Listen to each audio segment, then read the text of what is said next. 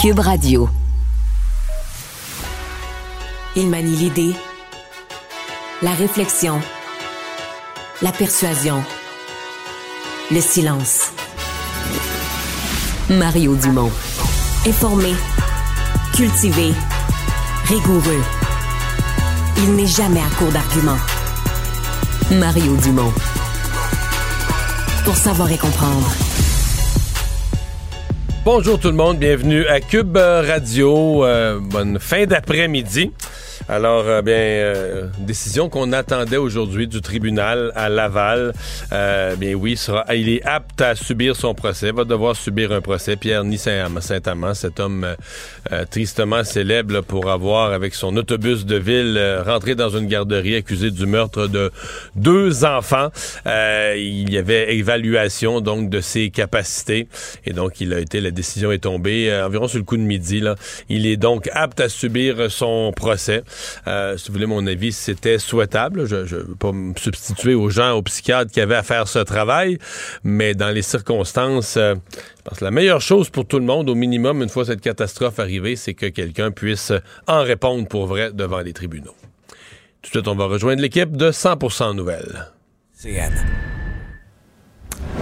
Alors, à 15h30, Mario Dumont est avec nous. Mario, on va commencer évidemment avec l'Ukraine, ça va de soi, parce que ça fait un an, jour pour jour, aujourd'hui, que la guerre est, commencée, l'invasion russe. Euh, aujourd'hui, le président Zelensky a dit qu'il a espoir de gagner cette guerre, et ce, dès cette année. Je n'ai pas envie de dire qui aurait pensé, il y a un an, quand la Russie a commencé son invasion, euh, qu'on serait là aujourd'hui à à parler de ça encore aujourd'hui. La Russie qui a vraiment pas avancé beaucoup finalement. Elle a même reculé ces derniers mois. Oui, la Russie qui a reculé ces derniers mois. Là, les deux camps, c'est assez, euh, assez tranquille. Il y a quelques champs de bataille qui demeurent dans quelques zones très précises où il n'y a pas vraiment d'avancée majeure ni d'un côté ni de l'autre depuis quelques semaines.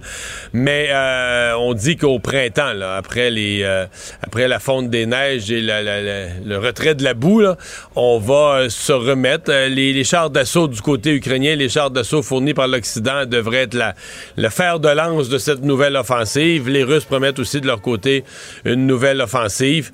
Euh, mais quand on regarde ce que la dernière année a produit, c'était quand même assez difficile d'imaginer qu'un des deux camps euh, puisse, euh, ouais, on voit l'avancée puis le recul ensuite des Russes.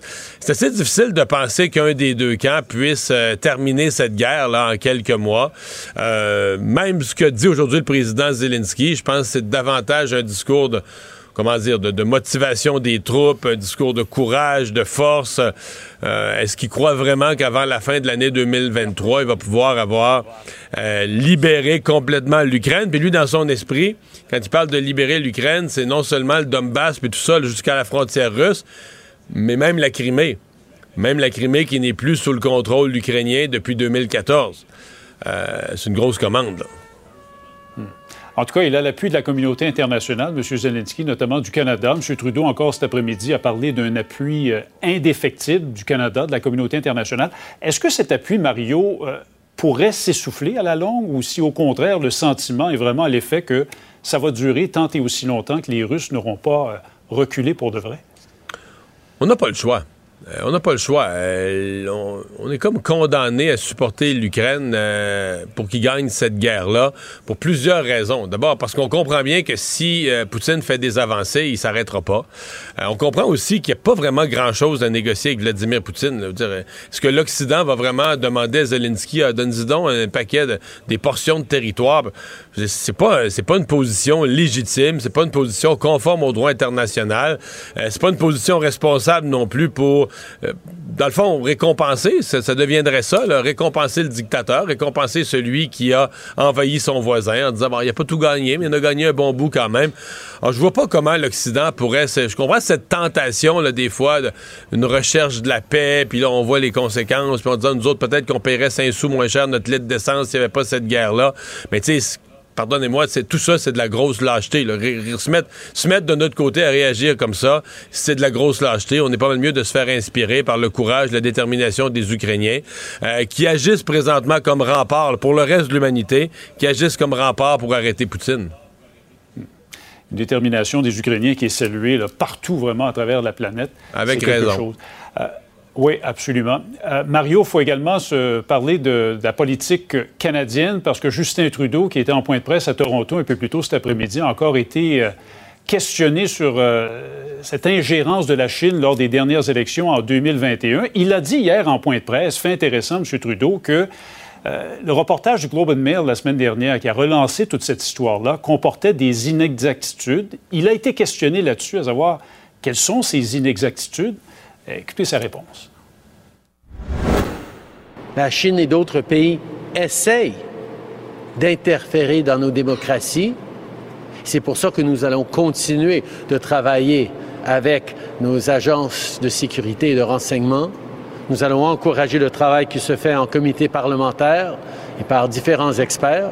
Euh, la, euh, la conseillère en sécurité et intelligence nationale apparu en comité parlementaire. Elle a souligné euh, des éléments euh, non factuels dans euh, les documents qui ont été partagés avec les médias il y a plusieurs mois. Alors, des éléments non factuels, ne veut pas dire lesquels. Oui, c'est parce que c'est difficile. À partir du moment, il faut toujours se souvenir que ces éléments, normalement, auraient dû être révélés, minimalement au parti d'opposition, parce que ça semble être ça la procédure, que si, compte tenu de la sensibilité de ce que c'est, que le système électoral, euh, on, aurait dû on aurait dû minimalement transmettre au parti d'opposition le fait qu'il y avait eu tentative d'ingérence, euh, probablement au public après aussi. Bon, là, il semble que les critères pour décider est-ce qu'on qu'on doit rendre ça public ou pas sont pas très clairs, mais là, on est dans une drôle de situation, parce que c'est visiblement des gens dans nos services de renseignement frustrés de voir que le, que le gouvernement n'agit pas, qui ont pris la décision, ben là, ça n'a pas d'allure, on va couler ça carrément dans un journal. le Globe and Mail, on sent, a été bien approvisionné. Euh, je pense pas que c'est des documents oubliés par erreur sur le pas de la porte du, des bureaux du Globe and Mail. Ça a été voulu par quelqu'un. Ben, ça a été voulu par quelqu'un. Et pourquoi?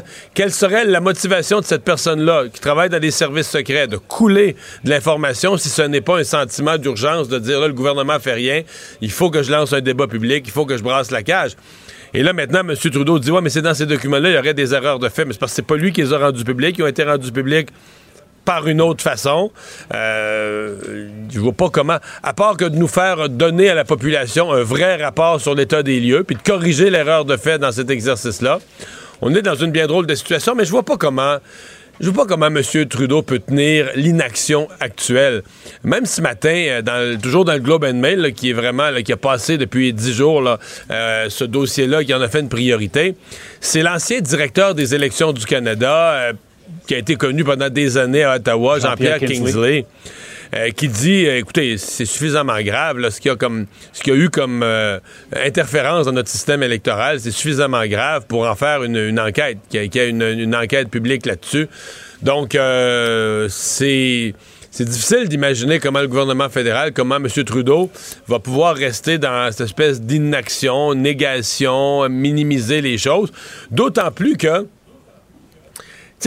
moi, je ne vais pas sur ce terrain-là, mais c'est le Parti libéral qui en a bénéficié.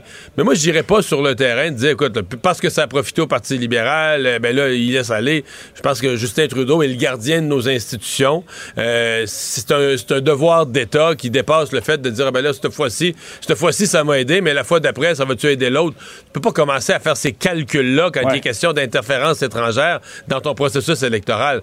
Alors, Justin Trudeau va devoir se lever comme gardien des institutions démocratiques du Canada.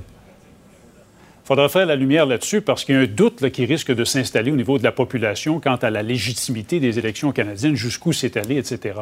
Un mot en terminant, Mario, sur François Legault qui était à Terre-Neuve aujourd'hui. Il a fait une espèce d'acte de contrition en quelque sorte.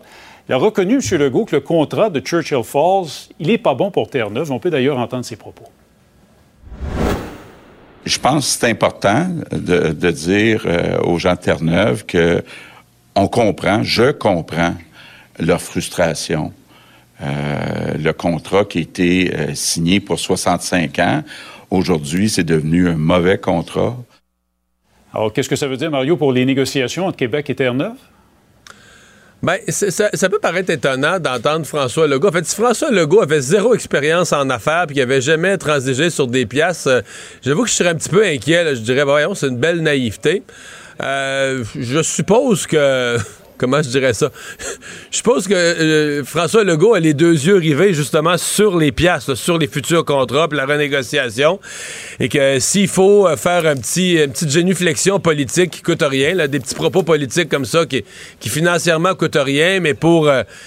pour réchauffer la pâte à modeler politique, pour arriver à une entente, il l'a fait. Moi, je le comprends comme ça. Euh, tout à l'air, écoute, on ne sait pas ce qui s'est discuté, mais tout a l'air d'avoir été quand même cordial entre les, euh, entre les deux premiers ministres. Et nous, comme Québécois, ce qu'il faut qu'on se souvienne, c'est que là, on a le gros bout du bâton dans le sens qu'on a un contrat jusqu'en 2041, on obtient l'électricité à un prix extraordinaire et tout ça, mais en même temps, à chaque jour qui passe, notre bout du bâton est un peu plus petit parce que la fin du contrat approche. Il faudrait être drôlement naïf pour penser que Terre-Neuve va renégocier au même prix. ils vont nous attendre avec une brique puis un fanal. Si on arrive au, jour, au dernier jour il n'y a rien de renégocier, ils vont nous attendre avec un brique puis un, une brique puis un fanal.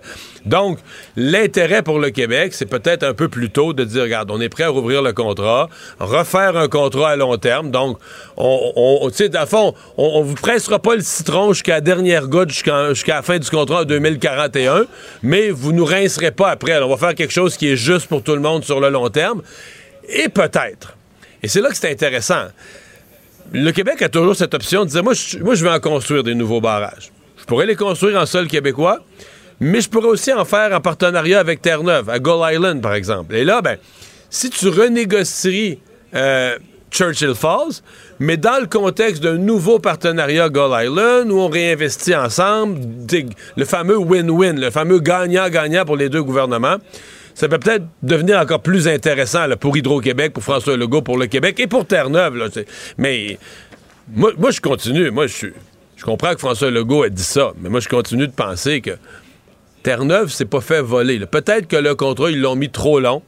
Mais en 1969, c'est là que ça a été signé, en 1969, si t'as pas Hydro-Québec, son expertise, sa capacité de construire des lignes de transmission et son engagement son engagement de dire, moi, toute l'électricité que tu produis, tout, tout, tout, j'achète, je suis acheteur. quand tu te mets dans cette position, j'ai la technologie, j'investis, je fais une ligne de transport, puis j'achète tout, c'est sûr, Raymond, que tu vas te négocier un meilleur prix. C'est sûr que sur la durée de la période, ça nous amène aujourd'hui en 2023, quand, quand Hydro-Québec fait son rapport cette semaine, tu te rends compte qu'il achète de Terre-Neuve à un quart d'une scène, puis qu'on revend à 8 points quelque chose scène, on revend 33, plus cher, 33 fois plus cher qu'on a payé je comprends que si t'es à Terre-Neuve, tu regardes ça, tu dis, ouais, les Québécois, ils se font une pièce sur notre dos. Je le comprends bien. il y a beaucoup de mécontentement à Terre-Neuve, ah Mario. beaucoup de pression sur le gouvernement terre-neuvien pour que ça change. Oui, ça, je le sais, Raymond, mais en même temps, je, me sens. Il faut quand même refaire l'histoire. Il faut se replonger en 1969. C'est pas arrivé, c'est pas quelqu'un à Terre-Neuve qui savait pas lire puis écrire puis qui a signé un contrat puis que le Québec l'a roulé. C'est décrire. Il faut, faut décrire la situation telle qu'elle fut vécue à l'époque pour comprendre comment on est arrivé un contrat de long terme du genre. Évidemment, on voit ça avec des yeux différents quand on est terneuvien, euh, quand on regarde ça avec les yeux d'aujourd'hui. Mais c'est à suivre. Merci beaucoup, Mario. Bonne fin de semaine. Savoir et comprendre l'actualité. Alexandre Morand-Villouellette. Alors, Alexandre, euh, ben, euh, c'était peut-être une décision à attendre. cet homme condamné qui avait, bon, arrêté sur la route dans la Nodia pour euh, contourner, laisser passer et contourner quelques canards, bébés canards, euh, ben, il va, il va en appel de sa condamnation. Éric Rondeau, qui a subi en janvier dernier son procès pour conduite dangereuse causant la mort, a été condamné le devant jury pour ça. On se rappellera des faits. Ça remonte au 22 juillet 2019. Circule à Sainte-Élisabeth dans l'Anaudière et au volant de sa, son Ford F-150 avec une remorque derrière, aperçoit une famille de canards juste avant une courbe et là met ses quatre flashers, on va le dire en bon français, et voit la famille devant, s'immobilise, et là, il dit avoir peur derrière lui qu'une auto s'en vienne, alors commence à contourner pour pas écraser les canards en passant par-dessus la ligne double sur l'autre voie un tout petit peu. Le problème, c'est que dans la courbe, on voit pas très bien, et c'est alors que Félix-Antoine Gagné, 19 ans, sur sa moto, arrive en sens inverse et n'a littéralement aucune chance, percute de plein fouet le véhicule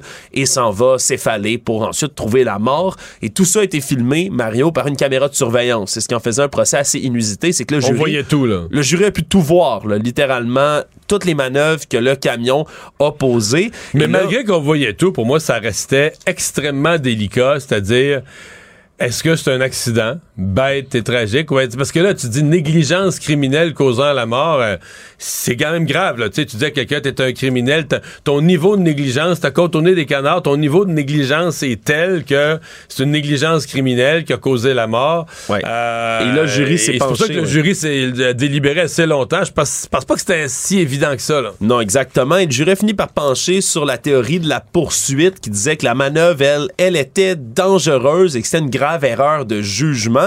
Et là, dans l'appel qui a été déposé plus tôt cette semaine, on dit que le juge aurait erré en droit dans ses directives données au jury concernant l'intention de commettre un crime. Il dit qu'il fallait prendre en compte l'état d'esprit de l'accusé à ce moment-là pour, pour se rendre compte si on a vraiment quelqu'un qui a été dangereux ou finalement qui, qui avait aucune intention criminelle du tout derrière tout ça et qu'il n'y aurait pas de lien causal juridique et moral entre la conduite du véhicule et la mort finalement. Donc on veut porter la cause en appel. Il va y avoir évidemment là, des suites le 18 avril prochain au palais de justice de Joliette de cette histoire. Et déjà après le verdict, là, on disait qu'on comptait explorer la possibilité d'un sursis, donc d'une peine avec sursis pour Rondeau. Ça lui aurait évité la prison parce que c'est une peine de huit mois de détention qui est exigée par la couronne, assortie d'un interdit de conduire de cinq ans. Donc ce sera à suivre cette histoire.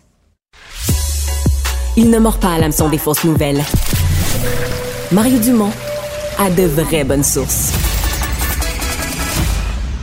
Si vous gardez un œil sur l'actualité politique fédérale, euh, vous avez probablement, probablement vu pardon, euh, toute une série de sondages depuis les fêtes euh, qui, écoute, c'est pas rare que les sondages se contredisent un peu, mais j'ai rarement vu une aussi grande variabilité de sondages qui vont, là, dans certains cas, on a eu un Bacchus qui dit, écoute, Justin Trudeau, c'est le pire de son, c'est le pire sondage depuis qu'il est élu, depuis qu'il est élu en 2015, depuis qu'il est premier ministre, c'est le pire sondage. Pierre Poilievre, très en avance, montée de Poilievre, jusqu'à Nanos qui dit non, nez à nez, même euh, peut-être léger avantage Trudeau. Euh, à mi-chemin entre les deux, il y a un sondage léger qui est sorti, mais je suis vraiment curieux de voir comment, comment interpréter tout ça. Jean-Marc Léger est avec nous. Bonjour Jean-Marc. Oui, bonjour Mario. Parce que euh, c'est pas juste que, bon, tu sais, on n'arrive pas exactement au même chiffre, c'est qu'on arrive à des conclusions. Tu sais, dans un cas, les choses vont très bien pour M. Trudeau, puis dans un autre cas, c'est la catastrophe, là. Oui, puis c'est plus que la marge d'erreur. Là. Ils ont des techniques différentes, bien sûr, là, mais euh, c'est plus que la marge d'erreur des taux comme, comme celle-là. Là, mais quand tu regardes la, même firme de sondage que tu suis dans le temps, moi, celle que j'ai le plus confiance, Mario, c'est la mienne. Ça, oui. Je te crois. Aux dernières élections, comme toujours, on est plus, plus précis, puis on contrôle l'échantillon du début à la fin. Là. Tu vois, l'arrivée de Pierre Poilievre en septembre dernier, par rapport à aujourd'hui, ça n'a pas vraiment changé. En septembre dernier, les conservateurs menaient 34-30 avant son élection. Puis aujourd'hui, moi, j'ai 35-32 pour, euh, pour M. Poiliev. Fait que ça, c'est ça. Trois points d'écart, quatre points d'écart, ça, c'est dans marge d'erreur c'est dans marge d'erreur. Ça veut dire qu'il n'y a pas eu de lune de miel. C'est ni la catastrophe, ni la, la, montée fulgurante de Pierre Poilievre ou l'effondrement de M. Trudeau. Il y a un autre Mais la thèse de l'effondrement, parce qu'il y a quand même un sentiment qu'il y a beaucoup de dossiers qui sont assez difficiles pour M. Trudeau. Bon, peut-être encore plus au Québec, là, mais est-ce que... Euh, donc toi, la thèse de Trudeau, euh, tout va mal, t'es pas là-dedans? Non, non, ça va pas bien. Par contre, faut pas penser que ça va bien.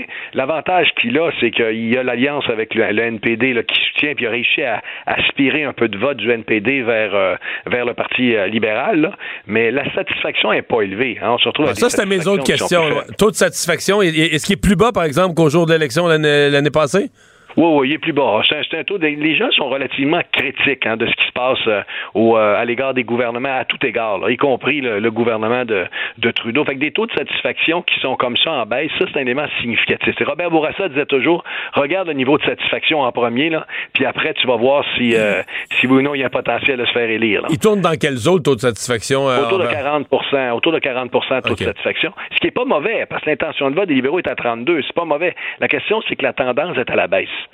Et ça, et ça, il y, a quand même un, fort sentiment, une colère de l'électeur qui existe, mais pour toutes sortes de raisons. Certains, c'est des anti-vaccins, euh, ils n'ont pas aimé la pandémie, les restrictions sanitaires. D'autres, parce qu'ils dépensent beaucoup, fait qu'ils veulent des restrictions qui sont plus budgétaires. D'autres, c'est à cause des questions sociales, des prises de position très multiculturelles et très euh, wokisme du, gouvernement. Fait que chacun a toute sa raison. Pierre Poilievre n'a pas réussi encore à fédérer les insatisfaits, mais euh, moi, je pense que ça va être très, très difficile, M. Trudeau, à la prochaine élection, parce que cette colère-là existe vraiment. Hmm. Euh, au niveau des personnalités, euh, qu'est-ce que tu mesures, qu'est-ce que tu vois euh, si, mettons, on enlevait les partis, le Parti libéral, le Parti conservateur, parce qu'au point de départ, je me souviens, là, quand, Pierre Poilievre est arrivé, je, je me souviens pas quelle firme avait sondé ça, mais on avait l'impression que Pierre Poilievre était moins populaire que son parti, qu'il créait de l'inquiétude, puis Justin Trudeau était, était en avance sur lui. L'image des deux, tu mesures ça comment?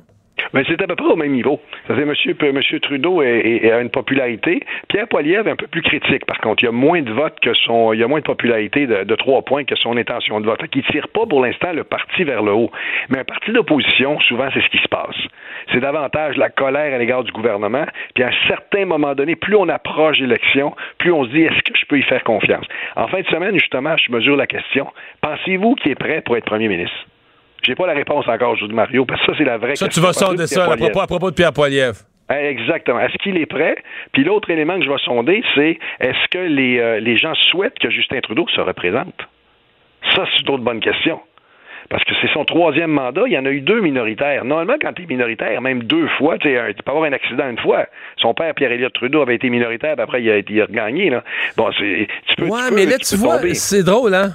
Présentement, là, moi, je, te dirais, là, tu, tu sonderais, est-ce que, est que le gouvernement Trudeau est minoritaire ou majoritaire? Là? Je suis convaincu qu'un public moins politisé, là, qui, qui passe pas son temps à écouter des émissions de politique, te dirais qu'il est majoritaire. Je te dis ça en termes, le feeling populaire, le sentiment. Tu sais, souvent, un gouvernement minoritaire, là, t'as toujours des rumeurs qui vont tomber. Là, il n'y a rien de ça. Tu t'as vraiment, tant que tu suis la politique d'un peu loin, là, t'as vraiment l'impression que Justin Trudeau est majoritaire, qui gouverne, qui est là, qui est jamais contesté, tu sais. Il n'y a pas ce sens. Il a réussi avec son alliance avec le NPD à faire disparaître de l'atmosphère cette notion, là, tu sais, de, gouvernement minoritaire, qui marche sur un fil de fer, tu sais jamais quand il va tomber, là. Oui, exactement. Il n'y a pas cette tension-là. Euh, mais sur le fait, il est allé à deux élections, puis il n'a pas réussi à aller chercher une majorité. Donc, à convaincre plus que le 33, 34% des intentions de vote euh, qu'il a obtenu. C'est, c'est, donc, euh, vous savez, c'est le tiers des électeurs seulement qui ont choisi Trudeau deux fois. Là. Fait que c'est, c'est, fait que c'est pas facile de dire aujourd'hui, par, pour toutes sortes de raisons, par la magie de, de, de, de la télévision, il va être capable d'aller chez 40% des voix. Pas certain. À mon avis, c'est pas, c'est pas, c'est pas évident. Fait qu'est-ce qu'il va se représenter une quatrième fois? Ça use la politique aussi. Je pense que ça fait plus de dix ans qu'il est là. Ça use la politique. Là. Hmm. Fait que c'est, euh, c'est, c'est ça. Est-ce, que, est-ce qu'il va être capable de, de réagir? Est-ce qu'il va être capable Mais toi, est-ce que tu sondes, est-ce que tu sondes des aspirants qui, qui feraient significativement mieux que lui? Ben, c'est la raison pour laquelle il est encore là. Parce qu'on se rappelle de, de, de, Paul Martin qui avait Jean Chrétien qui était autour. On se rappelle quand il y a toujours eu une alternative au Parti libéral. Là, aujourd'hui, c'est qui serait l'alternative? Ah, Madame Freeland, il y a toujours Mark Carney, l'ancien premier ministre. Il n'est pas connu. Tu tu peux même pas, toi, tu peux même pas sonder Mark Carney. Il n'y a pas assez de gens qui le connaissent. L'ancien gouverneur de la banque, là, mais à mon avis, dans le grand public, est-ce qu'il est assez connu pour être sondé? Non, non, c'est ça, parce que ce que je sonderais, c'est un peu rien, c'est de l'air à ce moment-ci, tant qu'il n'y a pas de qu'il a pas de, réalité. Mais euh, c'est ça, le reste, il reste des, ministres, sais, il, reste euh, Mme Joly, il reste M. Champagne, il reste des, rumeurs, mais quand même, c'est quand même euh, différent de, de, de, de, des gens chrétiens et Paul Martin qu'on avait à l'époque. Fait que, ce qui fait que c'est pas c'est pas évident, là. C'est pas évident. Il, a été élu en 2015, hein, M. Trudeau. Vous savez, on se retrouve en 2023, c'est l'élection est va, ça va faire près de 10 ans qu'il va être là. Fait que le fait qu'il n'y a pas d'alternative, ça lui laisse la place. Il est premier ministre, il est en contrôle, c'est lui qui nomme les ministres, euh, tout ça. Fait que c'est, mais moi, je pense que la décision va être difficile. Hmm. Peut-il la... sur une défaite? Ouais. La, fourchette, quand même, mettons depuis, euh, ben, mettons depuis 2015, depuis que Justin Trudeau est premier ministre, là, la fourchette à l'intérieur duquel, euh, de laquelle ont, oscillé les libéraux et les conservateurs est relativement restreinte, non? Est-ce qu'il y en a un qui a déjà eu euh, plus que 35-36? Est-ce qu'il y en a un qui a déjà eu en bas de 29-30? Il, me semble c'est quand même c'est quand même deux blocs euh, qui se ressemblent, non? Oui, Justin Trudeau avait eu 39% à l'élection de 2015. La première fois, oui. Ouais, il y a eu 33. Il y a eu 33. Fait que, tu te retrouves à des taux qui sont quand même très faibles. Pour les conservateurs, regardez, 32, 34, 34. Ça n'a pas bougé beaucoup depuis les dernières années. L'avantage des libéraux, c'est que leur vote est concentré dans le Toronto métropolitain, euh, qui leur a permis d'aller chez un certain nombre de députés. Et, euh, c'est, mais euh, ça prend un écart de 2-3 points, puis tout bascule. Là. c'est pour ça que le potentiel pour M. Trudeau d'aller chez plus que 33% n'est pas là. Euh, quelles sont les candidatures, quels sont les projets, euh, pourquoi? la question, c'est est-ce que M. Poilievre ne sera pas un repoussoir pour les électeurs québécois, par exemple, pour certains électeurs ontariens, euh, qui fait qu'il va se cantonner dans, dans l'Ouest? Moi, aujourd'hui, en regardant les sondages, ce qu'on voit, c'est qu'il y a une possibilité plus grande pour les conservateurs de gagner l'élection que le Parti libéral à ce moment-ci. Parce que la colère est là, Il y a des gens qui vont qui, qui veulent s'opposer au gouvernement. Il y a des raisons parce qu'après 10 ans, euh, ou après 8 ans aujourd'hui, mais 10 ans à l'élection, il y a une usure du pouvoir qui est là. Euh, les ministres sont fatigués. Euh, c'est euh, c'est pas évident de se renouveler. Là. Puis le Parti libéral de Justin Trudeau au Québec, parce qu'il y a quand même, ils ont, euh, là c'est l'évaluation, c'est moi qui parle, mais j'écoute le monde autour de moi, ils ont un très mauvais trimestre. Les trois derniers mois, c'est Roxham, ça a comme atteint un paroxysme. Euh, des députés libéraux de l'équipe de M. Trudeau de l'Ouest de Montréal euh, qui, ont, qui ont jacassé, c'est un bruit de fond que les gens ont entendu, là, qui ont jacassé contre la défense du français, ben, tout ça. Euh, évidemment, la nomination de, la, de la représentante spéciale à la lutte à l'islamophobie qui était une anti-Québec, été nommé pareil. tout ça me semble avoir laissé des traces. Est-ce que, est-ce que j'ai raison de penser qu'il y a une inquiétude, puis là j'enlève l'ouest de Montréal, je parle du Québec francophone, qu'il peut y avoir une inquiétude pour le Parti libéral au Québec? Ben, la marque libérale, elle est éternie dans l'élection provinciale. Et même si c'est pas le même parti, c'est pas une marque qui est forte ici au Québec. Mais c'est quand même maintenu dans les sondages. Euh, moi, j'ai pas les mêmes résultats qu'Abacus, là, parce que l'Abacus avait le bloc nettement en avance. Moi, j'ai encore le Parti libéral deux, trois points d'avance sur, sur, le, sur le bloc québécois. Là. Fait que toi, t'as encore le Parti libéral qui tient le coup au Québec, malgré tout ça. Mais je suis en retard. nous autres, Mario, on est très bon pour prédire le passé. Hein? que moi, je mesure, avec mon sondage, date d'un mois, je mesure ce qui s'est passé avant. Là, des, dernières semaines, des fois, ça commence. Mais on n'est pas dans une, dans, une, dans une période où les gens pensent élection en ce moment-ci. Ils ont beaucoup d'autres préoccupations. Fait que l'intention vote demeure encore mou, du jello. C'est pas clair, mais il y a des petites tendances d'insatisfaction à l'égard du gouvernement qui, euh, sont là, qui existent véritablement, et ça peut s'effondrer, là. Ça peut s'effondrer au Québec. L'avantage, c'est que le NPD n'est plus un ennemi pour le Parti libéral, parce que le Parti libéral se faisait gruger à gauche et à droite. Là, là, à gauche, ils sont en train d'intégrer tout ça, parce qu'ils sont très silencieux, le NPD, qui s'oppose très mollement au gouvernement. Ça, ça lui donne un certain avantage et une possibilité de vote à gauche qu'il n'a pas du côté droit. Euh, pour M. Poliev, son discours s'est assagi là, depuis qu'il s'est élu, parce que l'homme qui était élu à la, comme chef du Parti conservateur avec le discours extrémiste qu'il a tenu, n'aurait jamais été premier ministre du Canadien, du Canada, du Canadien, du Canada. Mais plus il va vers le centre, plus il est ouvert au Québec. Euh, on va voir jusqu'où. Moi, j'ai entendu beaucoup des leaders bleus au Québec dire euh, tellement Trudeau que j'aime mieux que ce soit Poliev. Vous voyez, il, commence à faire un, chemin là ici au Québec. Ben, il reste bien du, bien du baseball à jouer. Les élections sont pas demain matin, mais je suis content d'avoir ton éclairage sur ces sondages éparpillés et fort divergents. Jean-Marc Léger, merci beaucoup. Au plaisir, Mario. Au revoir. Économie, finance, affaires, entrepreneuriat. Francis Gosselin. Salut, Francis. Salut Mario. Moi qui habite sur la rive sud, je trouve ça bien loin aller à Dorval, aller à l'aéroport. J'ai hâte que l'aéroport principal du Grand Montréal soit sur la rive sud. Ben oui, ben Saint-Hubert, euh, here we come, comme on dit, euh, Mario. Euh, et euh, c'est, je sais pas si c'est une bonne ou une, mauvaise nouvelle. J'habite moi-même sur la rive sud, Mario. Donc, euh, c'est certain que bon, la nouvelle Porter Airlines, là, qui est un, acteur important des, des, vols nationaux au Canada, annonce là, sa volonté de s'installer définitivement à Saint-Hubert avec un terminal de 20 000 pieds carrés et neuf portes d'embarquement. Donc, on parle pas d'un, on parle pas d'un petit aérogare. Ok, neuf portes d'embarquement. J'avais pas tout lu. Neuf portes d'embarquement. Ok, commence à parler d'un aéroport pour vrai quand même. Là.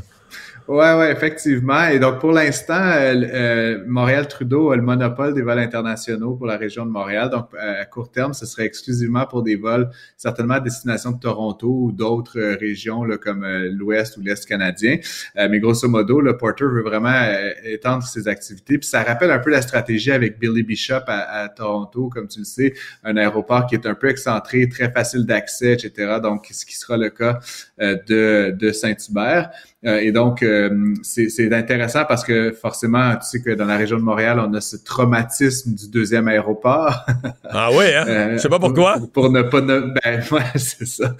sauf que dans ce cas-ci, il n'y aura pas d'expropriation. L'aéroport est déjà existant. Il y a déjà des infrastructures. Donc là, effectivement, on ajoute un nouveau terminal, mais ça ne changera pas substantiellement. C'est quoi, quoi l'échéancier de Porter?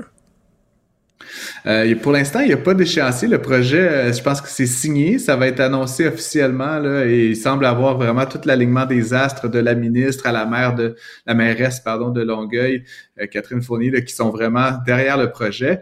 Et parallèlement à ça, Mario, faut rappeler qu'il avait été annoncé, euh, je crois l'année dernière, là, euh, que euh, les vols commerciaux seraient interdits la nuit, hein, ce qui avait mené quand même à toute une échauffourée avec Chronos Aviation, là, qui est un des un des transporteurs qui dessert beaucoup de municipalités là, comme Bécomo, la Gaspésie, etc., qui eux ont signé un beige de mémoire de 40 ans.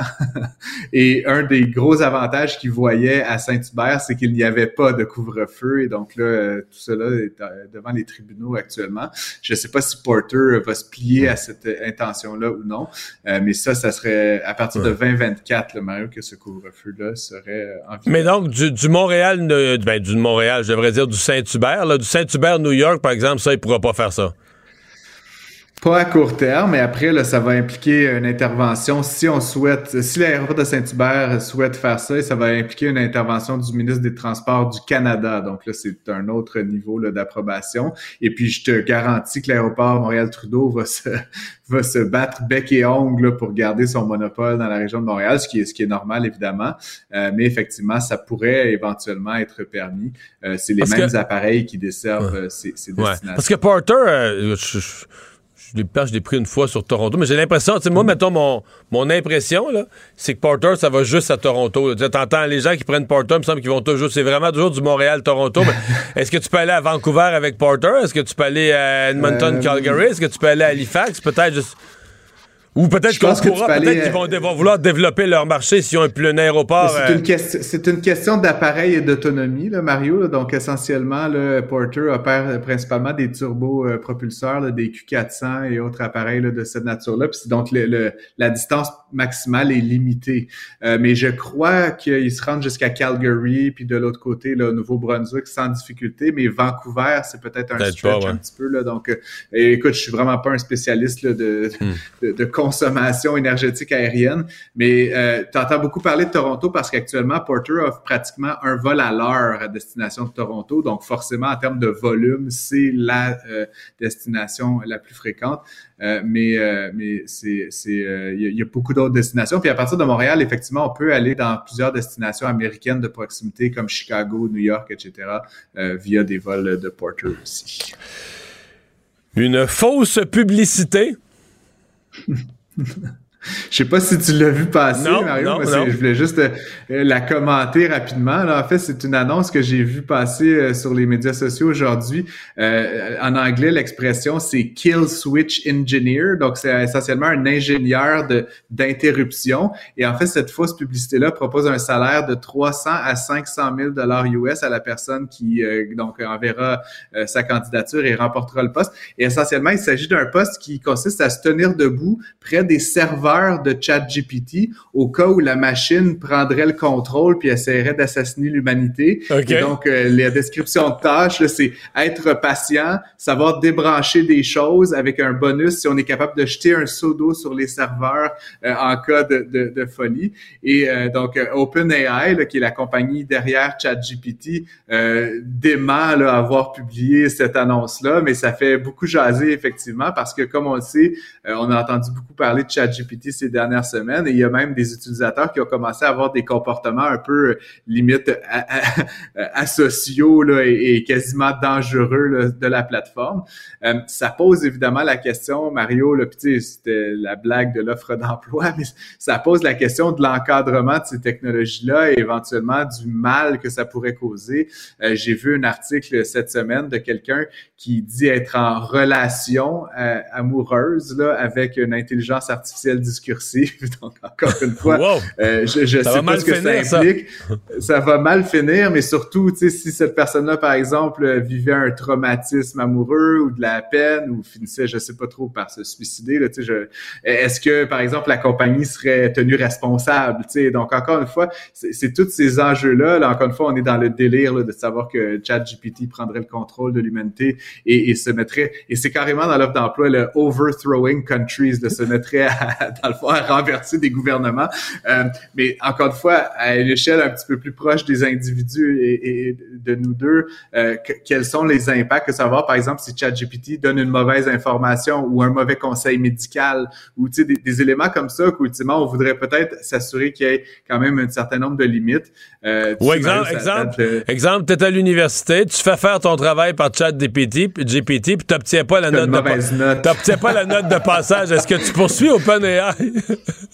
J'avais pas pensé à cette alternative-là, mais bref, tout ça pour dire, ça pose quand même la question de la responsabilité ultime de ces plateformes-là. Puis encore une fois, c'est ultimement une blague euh, qui a été mise sur les médias sociaux. Je l'ai moi-même partagé euh, euh, sur LinkedIn et il y a un de mes amis qui m'a envoyé donc une réponse à ça en disant qu'en fait cette pub-là, elle aurait été faite par ChatGPT et que toute personne qui va y répondre va être assassinée dans l'heure. Donc faites attention là, si vous voulez ah, circuler. C'est peut-être un mécanisme d'autodéfense de l'intelligence artificielle les États-Unis qui ont annoncé d'autres sanctions contre la Russie. Je sais pas si ça veut encore dire quelque chose à cette étape-ci. Ben c'est c'est oui certainement. Puis c'est surtout euh, euh, intéressant Mario parce que les, les sanctions qui s'ajoutent là je crois que c'est à partir d'aujourd'hui en fait ça a été décidé aujourd'hui euh, inclut donc plusieurs métaux stratégiques euh, dont l'aluminium. Puis j'en parle parce qu'effectivement comme tu le sais le Québec est un, un producteur important d'aluminium à l'échelle mondiale. On a vraiment une capacité de production importante ici. Et donc les États-Unis ont annoncé qu'ils vont imposer un tarif additionnel de 200% sur l'aluminium Donc, essentiellement, euh, ils vont interdire sa commercialisation. Je ne vois pas qui paierait euh, trois fois plus cher pour la même quantité. Euh, ça va avoir des implications, Mario, sur, la, sur les prix de beaucoup de choses. Hein. Comme tu sais, l'aluminium est une composante importante dans tout, que, que, ça passe de, l'alimentation à la fabrication automobile, à plusieurs composantes d'infrastructures institutionnelles et commerciales. Et donc, c'est certain qu'on souhaite punir la Russie, puis c'est quelque chose que je activement, mais en même temps, ça risque de créer de l'inflation sur plusieurs des marchés. Puis encore une fois, je pense euh, au marché de l'automobile qui, qui, utilise énormément d'aluminium dans la fabrication. Et donc, si on enlève une capacité importante de production, ça risque de faire augmenter euh, le coût euh, de l'aluminium sur les marchés, sur le London Metal Exchange, et donc de se traduire par des prix plus élevés pour l'ensemble des consommateurs mondiaux on a tout à gagner, évidemment, au Québec de continuer à soutenir cette activité-là. Puis je sais que tu as reçu euh, Jean Simard cette semaine. Ouais. Qui parlait justement là, de. Ben, en fait, c'était sur la question, ouais. sur la question, est-ce que. Parce que j'avais vu des reportages qui disaient que l'électrification, là, tu sais, de la décarbonation par l'électrification de notre industrie d'aluminium, euh, c'était pas faisable parce qu'entre autres, les alumineries de Rio Tinto étaient trop âgées. Et Jean hmm. Simard dit, ben écoutez, c'est pas vraiment ça. Il dit, de toute façon, il dit, les nouvelles technologies, il dit, c'est tellement différent que c'est pas, c'est pas juste comme changer les vieilles cuves, c'est carrément sur les mêmes terrains industriels, il faut construire une nouvelle usine, là. Qui, c'est complètement une autre technologie, puis c'est carrément une nouvelle usine. Et il dit donc, notre production tombera jamais à zéro. Là. On va pas arrêter de produire. Là. Mm-hmm. On va pas arrêter de produire, démolir, construire une nouvelle usine, puis recommencer à produire dix ans plus tard, parce que dans ces dix ans-là, quelqu'un d'autre va s'être accaparé de nos clients, ça va être accaparé de notre marché. Fait qu'il dit, dans le fond, on va continuer à produire, on va construire en parallèle une nouvelle usine, puis on va fermer la vieille quand la nouvelle va produire la bonne quantité. Là, et donc, donc c'est un faux problème. en gros, c'est un peu ce qu'il disait.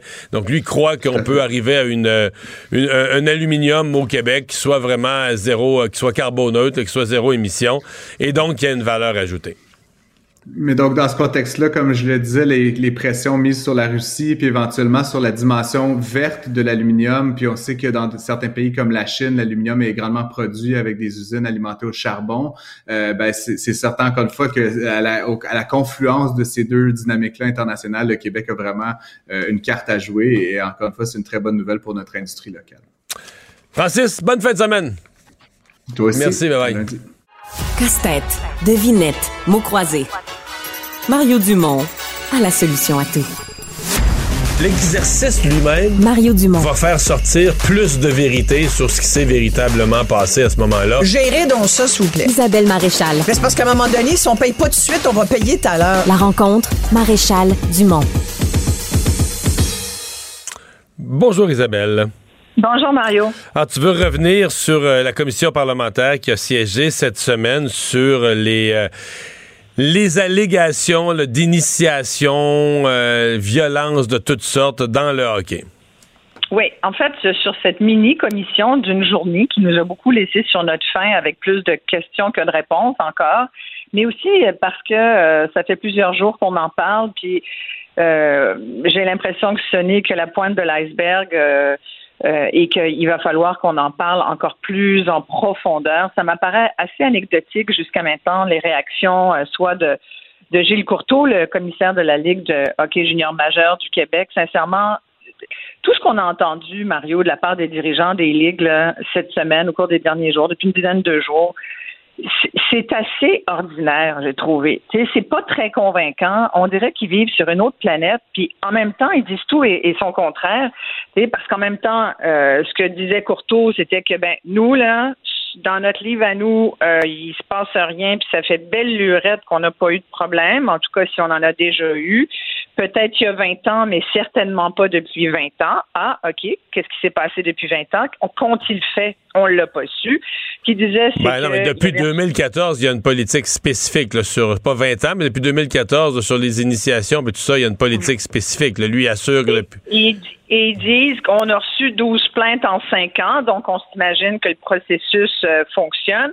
Et il rappelait aussi que aujourd'hui, ben, un jeune qui se sent euh, intimidé ou, ou, harcelé ou, euh, ou agressé peut faire une plainte à travers ce processus. Je sais, j'ai entendu ça, on s'en est parlé, bon, mais dire un jeune de 16 ans va, va et puis Vincent Marissal qui, a retrouvé, je trouvais son, son air d'aller de journaliste lors de cette commission, euh, posait des questions intéressantes et avait des commentaires qui m'apparaissaient assez assez euh, euh, pertinents quand il disait demander à un jeune de 16 ans de prendre le téléphone, d'appeler quelqu'un à la ligue puis puis de dire ben je, je subis des, des comportements qui sont dénigrants à mes yeux. Comment comment peut-on penser ça. Je trouve que c'est beaucoup demandé à des jeunes qui savent très bien que s'ils le font, ils viennent peut-être de, se magasiner euh, du temps sur le banc et non pas sur la glace, tu comprends? Fait moi, je, revois tout ça, puis je me dis, qu'est-ce que ça dit? on a beaucoup Qu'est-ce que ça dit de nous, de notre sport? on dit, ah, le hockey, c'est notre sport, c'est notre culture, c'est nos valeurs. OK, mais qu'est-ce que ça dit de nos valeurs? on dit la norme, là, c'est, oui, tu peux faire des initiations. Ben, on, a des, je, reviendrai pas sur les exemples de, barbarisme qui, qui ont, qui ont fait les, manchettes, mais c'est épouvantable. Puis d'ailleurs, Marc Defoy, euh, je pense que hier dans le journal de Montréal, disait que même les journalistes avaient vécu ça avaient vécu des initiations, puis pas de, d'une petite d'une petite équipe, du CH lui-même. À l'époque, il parlait de Jerry Trudell puis de Red Fisher, euh, qui sont morts aujourd'hui, mais, mais qui avaient euh, subi toutes sortes d'affaires, dont dans le cas de Trudel. Euh, on y a enfoncé dans la gorge une bouteille de ketchup, puis apparemment, c'est Doug Harvey qui passait dans le coin, puis qui, a dit, ben voyons donc ce qui se passe, puis qui, l'a aidé. Écoute, il était attaché à une chaise. Mais c'est quoi ces affaires-là, sans compter toutes les autres histoires de ils se, mettaient, ils sont fait mettre des cubes de glace dans l'anus. Moi, je pense que les gars OK, ils ont un problème de pénis, Mario. Sérieux, ils ont un problème de pénis. Il se passe quelque chose aussi qui tourne autour de l'anus. C'est quoi le problème? Hmm. mais ça me viendrait pas là, tu vois là. C'est qu'est-ce mais, mais c'est juste que moi mon, mon, point, oui là on remonte, là on remonte, c'est sûr le, Canadien, là, on remonte euh, les journalistes que tu as nommés, on remonte 60, 70 ans passés. Mais moi mettons, j'ai pas de raison. J'ai mes doutes, là, puis je, trouve ça correct qu'on les questionne, mais j'ai pas vraiment raison de, de, penser, mettons, que Gilles Courteau ment. Euh, puis je parle, mettons, à Jean-François Barry qui est ici à l'émission, qui a un fils dans la Ligue de hockey junior majeur, puis il dit, ben non, j'ai pas ces inquiétudes-là, il a pas vécu ces affaires-là, il a rien. Puis dans l'autre équipe non plus. Puis il parle à ses chums. Il y a personne. C'est l'anecdotique. C'est ça que je te disais. Là, jusqu'à maintenant, tout le monde y va de son, de son anecdote, de son expérience personnelle. Là c'est humain, remarque. Tout le monde, ben moi, j'ai pas vécu ça. OK. Alors, donc, le fait que toi, tu n'aies pas vécu ça, ça fait que ça n'existe pas. Mais il y a toujours. Non, pas que ça n'existe pas, peut-être que ça, ben, que ça n'existe plus, là. Ben, moi, je pense que ça existe encore. Et je pense pourquoi ça n'existerait plus, parce que moi, je pense que ça fait partie de, de la culture toxique, de, de relier à la performance aussi, relié au, fait que euh, on le sait, là, si tu veux monter dans les dans les sports, si tu veux éventuellement, puis surtout le hockey, là, si tu veux faire la, Ligue nationale de hockey, ce que, tout jeune se fait encourager. les jeunes au hockey, c'est ce qu'ils ont en tête, leurs parents qui poussent ces jeunes-là, qui mettent une partie de leur vie. Là, moi, j'ai jamais été soccer mom ni hockey mom, mais j'ai plein d'amis qui l'ont fait. Je veux dire, ta vie tourne autour de ça. C'est énormément de sacrifices, sans parler de l'argent. C'est extrêmement coûteux. Et que ça soit ça, ou le patin artistique, ou, ou le ski, ou toute ta vie de famille tourne autour de ça. Alors, c'est sûr que tu as des attentes. moi, je juge pas. Là, moi, j'ai une fille, par exemple, qui a joué au tennis à un niveau euh, euh, assez élevé. Puis, il y a un moment donné où c'était, OK, ben là, c'est ça va jusqu'où? Bon, ma fille n'était pas assez euh, embarquée là-dedans, puis à un moment donné, moi, je, je, la poussais pas plus qu'il faut parce que je voulais qu'elle ait du plaisir. Si elle avait eu du plaisir à continuer, on l'aurait encouragée. Mais, mais tu comprends, l'encouragement venait dans le fait de pratiquer une activité physique, parce que c'est bon pour la santé, c'est le fun pour le dynamisme, ça fait bouger, ça a des belles valeurs, le sport. Mais en même temps, je pense qu'il y a des parents qui poussent trop leurs jeunes et qui ont des grandes attentes. Et j'en ai vu des parents qui rêvaient que leur fille devienne euh, euh Eugénie. Euh, mais tu n'as pas forcément tout le temps un athlète né dans, ta famille. Puis, puis c'est correct aussi, juste pratiquer un sport pour le plaisir de pratiquer le sport, c'est correct.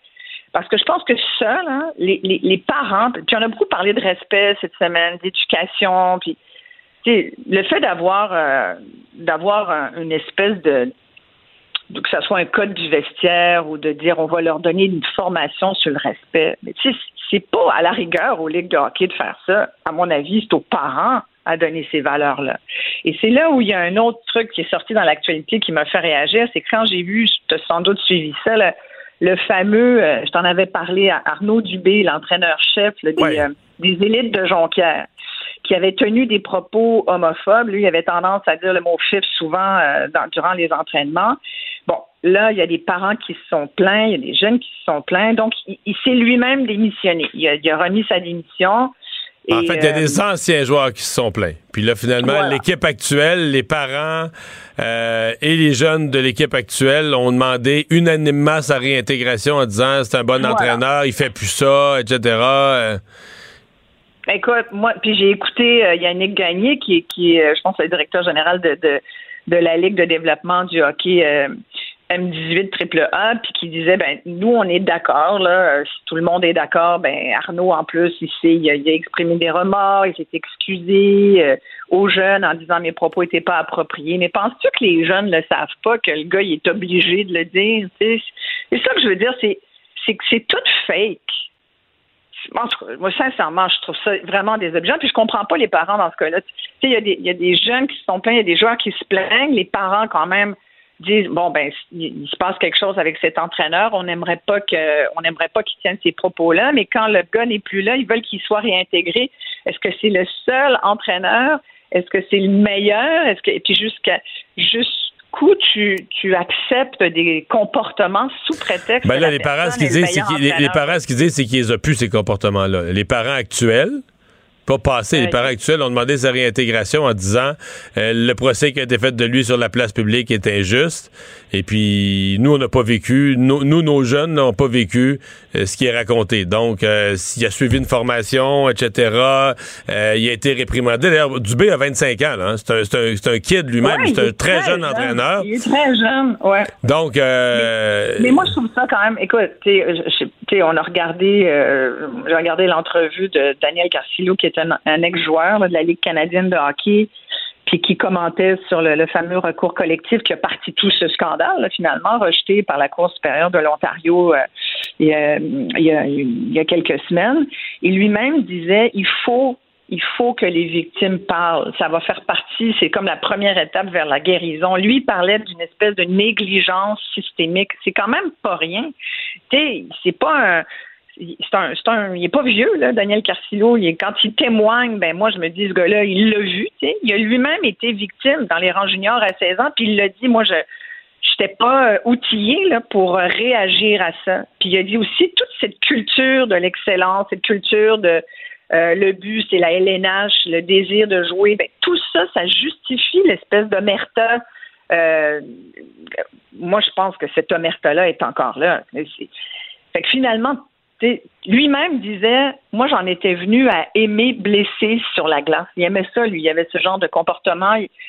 Puis il s'est rendu compte après, après avoir fait une thérapie euh, dans la vingtaine qu'il fallait qu'il change son comportement. Fait que, tu sais, quand on dit ouais, on n'a pas de preuve que ça existe encore, mais moi j'ai pas de preuve non plus. J'en aimerais beaucoup là, il n'y a pas de preuve que ça n'existe plus non plus. et sincèrement. la, non-existence de quelque chose, ça se prouve pas. non, mais tu sais, en même temps, en même temps, une journée de commission, euh, puis tu sais, ça a été long avant que, entre autres, que Gilles Courteau prenne la parole. Je sais pas, il y a quelque chose de toxique là-dedans, sincèrement, que moi, je j'ai un peu de misère avec ça. Tu sais, tout le monde semble à l'aise maintenant. C'est comme si ça avait fait feu de paille, mais je pense qu'il va falloir beaucoup plus que, ça pour creuser le sujet. Mais tu sais que le...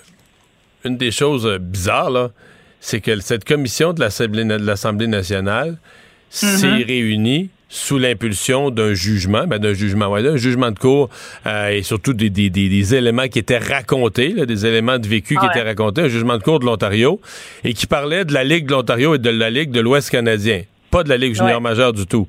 Or, non, ni, non, Gilles Courteau l'a bien dit, ouais. Non, non, mais mm-hmm. ni en Ontario, ni dans aucune province de l'Ouest. Il y a quelques parlementaires que ce soit qui s'est penché. C'est nous au Québec qui avons pris. je pense qu'on a le hockey plus dans le sang, je pense. Peut-être. Peut-être. Je sais pas. merci Isabelle. Bonne fin de semaine. merci. Bye. Il nage avec les mots des politiciens comme un poisson dans l'eau. Mario Dumont. Pour savoir et comprendre. Cube Radio. Ah, vous le savez, dans l'agriculture moderne, on essaie de, minimiser la quantité de, produits chimiques qui sont utilisés. Et on a cette histoire qui fait le tour des médias français, euh, des vignerons de, Bordeaux, deux, grandes, deux des grandes régions viticoles de France, le Bordeaux et la Champagne, où euh, ils font des expériences. des, des, experts en agronomie et en viticulture font des expériences avec un petit cochon, le, le cochon Kun Kun, importé de la Nouvelle-Zélande, euh, pour euh, brouter, mais euh, on va en parler, vous allez voir que c'est tout un brouteur, c'est comme le brouteur idéal pour désherber les vignes. Nadia Fournier, auteur du Guide du vin Fa9, chroniqueuse pour les méchants raisins au Journal de Montréal, est avec nous. Bonjour Nadia. Bonjour Mario. Ouais, c'est miraculeux ces petits cochons-là. Ben, en fait, c'est miraculeux. C'est encore un stade expérimental. Ouais, C'est l'article Donc, c'est pour le moment, en tout cas, les résultats ont vraiment l'air probants. Puis, euh, je serais pas surprise de, de, voir euh, ces, ces petits cochons euh, euh importés en France davantage en 2023. Euh, mais ça reste encore euh, préliminaire. Donc, euh, Parce qu'en partant, il broute, mettons, quand on fait brouter par un mouton, etc., il fait juste brouter, là, il, comme, comme une tondeuse. Là, il, tond, il tond le gazon, là, il tond les, les, les, mauvaises herbes ou ce qui pousse. alors que le petit cochon, il arrache la racine. Mais ben, en fait, apparemment, oui, il arrache la racine des ce qu'on appelle les mauvaises herbes. donc, en plus de, de, manger le dessus, il va gratter en, un peu plus en profondeur sans aller autant en profondeur que les méchants sangliers qui viennent ravager complètement les ah C'est vraiment le, petit cochon est tout petit en fait. J'invite les, les, j'invite vos auditeurs à aller euh, aller chercher euh, sur euh, Google ou autre moteur de recherche K-U-N-E, K-U-N-E, le petit cochon. C'est vraiment tout. Pour vrai, il est vraiment cute, il est tout petit et il n'y a pas de cou. C'est ça qui explique, c'est qu'il n'y a pas de cou. Il est comme trapu, trapu, il n'y a pas de cou. Donc, il peut pas lever sa tête pour aller manger les raisins. Il est comme toujours, il peut pas lever sa tête vraiment parce qu'il est trop trapu. Fait qu'il il, laisse les raisins en sécurité, là. Il n'y a pas de menace ben pour les raisins. Exactement, c'est ça. D'ailleurs, c'est l'un des gros désavantages des autres euh, des, autres animaux qu'on va amener dans les vignes, c'est que euh, ils, non seulement ils vont manger les raisins, les, c'est ça, les cochons vont manger les raisins, mais il y a aussi d'autres animaux qui vont s'attaquer aux bourgeons, en fait, donc euh, aux jeunes pousses. donc, les raisins n'ont même pas le temps, même pas l'occasion de se présenter sur la vigne que les animaux en ont déjà en ont déjà fait un festin. Mais mais ça, le, le, dans le fond, la morphologie de ce petit cochon néo-zélandais, euh, semble assez porteuse. Donc, euh, mais il faudra, faudra suivre euh, ce que ça donne. Mais puis après, il ben, faut voir comment on va les loger. Hein. C'est, c'est très beau. Et puis, en lisant la nouvelle, je me disais, il y a vraiment je pense que tout ça est une réalité économique, hein, vous le savez. Mario, vous l'avez assez suivi certainement dans vos années en politique. la réalité agricole est souvent économique. Et puis, c'est beau en Champagne, on réussit à vendre des bouteilles assez chères, on peut se permettre de faire des essais avec des petits cochons comme ça, mais je suis pas certaine que euh, l'agriculteur dans le Languedoc qui vend sa bouteille à 1 euro euh, pourrait se permettre d'avoir le même genre de, d'ambition pour euh, désherber ses vignobles. C'est une bonne question aussi. Par exemple, le cochon, il est pas, il est assez petit, il n'a pas les pattes trop longues. Combien ça prendrait de petits cochons pour, mettons, quelqu'un qui a 20 hectares de vignes ou 30 hectares de vignes? si ça en prend, si ça en prend une armée, quand tu arrives le soir, tu essaies de rentrer ça, peu importe, ça, ça peut devenir complexe, là. ça peut devenir complexe, mais tu sais, après, c'est ça, il faut, il faut les loger, il faut, il faut les gérer, ça prend les, ça va prendre euh, du personnel qui, qui, en fait hmm. qui est expert. Euh, donc, euh, mais le, désherbage, le désherbage, c'est une opération importante dans les vignes? Ben oui, surtout selon les régions où on se trouve. Il y a certaines régions où les sols sont plus ou moins fertiles. Donc, si les sols sont assez pauvres, le désherbage est primordial. Sinon, ben, ça va faire de la compétition directe à la vigne. Euh, puis bon, le désherbage sous les rangs de vignes, c'est toujours ce qui est un peu plus problématique. Hein. Euh, ailleurs, entre les entre les rangs de vignes, on peut passer un tracteur, on peut passer le treuil, on peut passer, mais sous les rangs de vignes, euh, le désherbage mécanique est possible, mais il faut savoir faire. Ça. Ouais. Puis les herbicides, les herbicides, on aime de moins en moins ça. Ben les herbicides, ça a été une solution ça a été une solution à un moment où on avait, au lendemain de la Deuxième Guerre mondiale, où il n'y avait plus de main-d'œuvre, en fait. Et puis, euh, ben, c'était qui semblait pour plein d'agriculteurs la meilleure solution parce que. Ben, parce que, parce que ça marche. en fait. Ça marche. Euh, mais bon, maintenant, on, les études se multiplient, puis on sait que le glyphosate est pas est vraiment pas sans risque pour la santé. Et puis, il y a plein de pays qui l'ont banni. Donc, euh, il faut trouver d'autres solutions. Mais le glyphosate est encore malheureusement assez présent dans plein de vignobles à travers le monde. Mais encore là, il y a une réalité économique. Donc, euh, qui je suis, moi, chroniqueuse qui passe du temps derrière mon clavier pour juger les agriculteurs qui sont aux prises avec, euh, avec des problèmes réels avec les mauvaises herbes. Mais je pense qu'on a, on a des beaux défis en agriculture dans les prochaines années. Mais c'est, ça donne quand même une idée que c'est, je veux dire, on rit des petits cochons, puis il faut voir. Effectivement, les gens auraient intérêt à aller voir les images, parce que c'est surtout ça qui est cute. Mais ça, ça nous donne une idée quand même qu'il se fait énormément de recherches, d'expérimentation, etc., pour essayer avec les moyens les plus naturels possibles de se, de trouver des solutions aux problèmes bien concrets qui sont vécus pour arriver à une production. Oui, vraiment. Puis c'est très stimulant quand on regarde, euh, si, les, vos auditeurs qui sont plus curieux peuvent aller voir l'Institut national de recherche en agronomie euh, en France, le nombre de projets qui sont en cours en ce moment, des, des, des, vignobles expérimentaux, puis à tous les niveaux dans, dans l'agriculture, dans toutes les dans toutes les strates, que ce soit la culture, euh, l'élevage animal ou la culture de céréales, la culture maraîchère. Il y a énormément de, recherches qui sont faites. Et puis ici aussi, hein, avec les, centres de recherche euh, d'agriculture Canada. Donc, je pense que personne aime euh, avoir des, pesticides et des produits chimiques dans dans son alimentation. Et puis, ben, c'est rassurant de savoir qu'il y a des protocoles de recherche qui euh, qui ont lieu en ce moment. Et puis, euh, il y a de l'espoir. Il y a de l'espoir. Et même si vous n'avez pas de vigne, euh, ben peut-être vous allez vouloir un petit couné couné, un petit cochon à la maison pour euh, s'occuper de votre, de votre pelouse. merci beaucoup, Nadia. Ben, merci beaucoup, Mario. Bon week-end. Mario Dumont. Une mémoire infaillible. Impossible de lui en passer une petite vite. Un adolescent de 17 ans poignardé. Une autre femme assassinée. Il est visé par des allégations d'inconduite sexuelle. Les formations politiques s'arrachent le vote des familles. Comment faire fructifier votre argent sans risque? Savoir et comprendre les plus récentes nouvelles qui nous touchent. Tout savoir en 24 minutes. Avec Alexandre Morin-Villouellette et Mario Dumont. En manchette dans cet épisode de tragédie de Laval, le chauffeur est apte à subir son procès. L'homme qui voulait éviter des canards et qui a été condamné pour conduite dangereuse causant la mort porte sa cause en appel. La taxe fédérale sur les boissons alcoolisées va augmenter et un an plus tard, l'Ukraine tient toujours. Tout savoir en 24 minutes. Tout savoir en 24 minutes.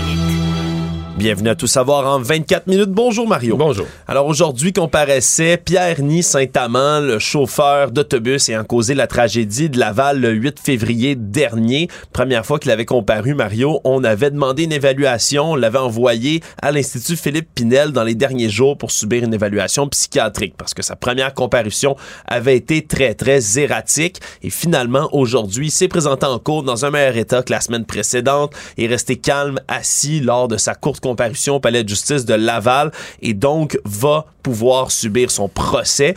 Il y a quand même une évaluation qui a été demandée du côté de son avocat pour sa responsabilité criminelle, pouvoir l'évaluer. Mais, mais qui est pas le même niveau de... C'est Je me suis fait bien expliquer, c'est complètement un autre test. Oui. Là, c'est de savoir est-ce qu'il peut subir son procès, donc comprendre ce qui se passe, donner des ordres à son avocat, discuter avec son avocat, de, la... de comprendre... Être, être, conscient de la de situation. Là. Alors que dans le cas de responsabilité criminelle, d'abord, ce n'est pas dans le présent. Il faut remonter au matin des événements ouais. et savoir est-ce qu'à ce moment-là, donc tu pourrais être apte à subir ton procès et on pourrait quand même démontrer que durant, par exemple, la journée ou les journées où il y a eu un événement, tu étais à ce moment-là dans un état second ou dans un état de, de, de, problème de santé mentale. Mais donc là, il y a une chose de régler. Et moi, je pense que c'est une bonne chose.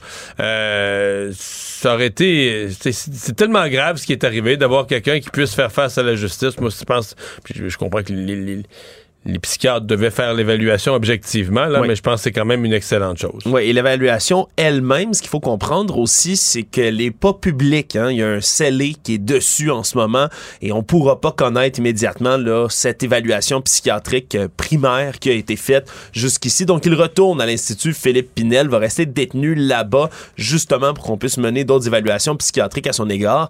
Puis il faut comprendre, c'est normal quelque part aussi qu'on demande là, du côté de son avocat d'évaluer sa responsabilité criminelle compte tenu que le jour du geste, un, un geste qui semble complètement insensé, pour lequel on n'a aucune explication encore à ce jour, mais surtout qui se serait déshabillé ouais, le après côté, avoir le côté le désorganisé après. Là, Ouais, qui semblait complètement en crise. Donc, euh, le plutôt le mieux, tu viens de le dire, Mario, parce qu'il y a beaucoup de Québécois, Québécoises là, qui veulent et qui ont hâte de savoir ce qui s'est passé là, dans ce cas-ci. Pour causer la mort, on se souviendra du petit Jacob Gauthier, 4 ans, Maïva David, 5 ans, qui ont perdu la vie.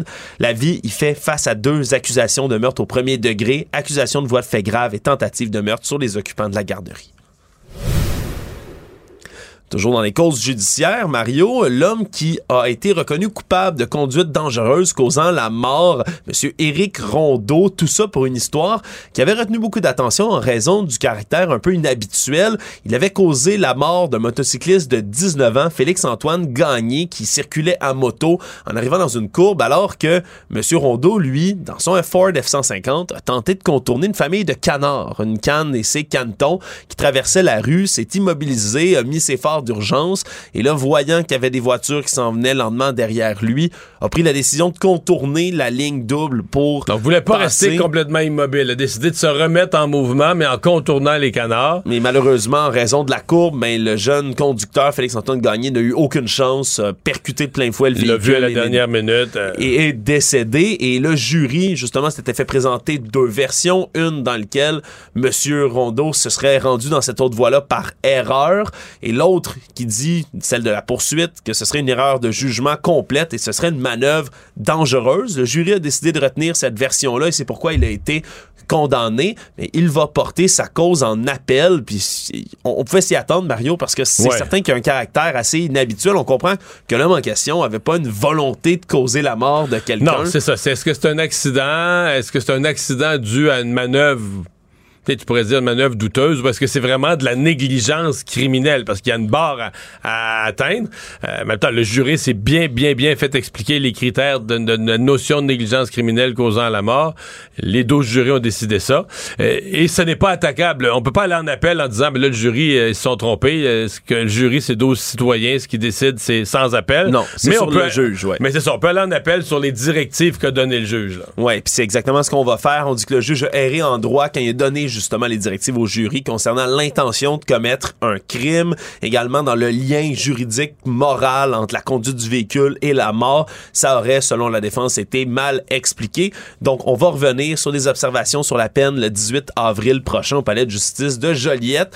On peut, on peut s'attendre quand même à ce qu'il y ait, là, au travers de tout ça, une certaine condamnation. La couronne, elle, demandait une peine de huit mois de détention avec un interdit de conduire de cinq ans. Et d'un autre côté, on avait déjà dit là, au juge Marc-André Blanchard qu'il pourrait y avoir un sursis pour M. Rondeau pour lui éviter justement la prison. Actualité.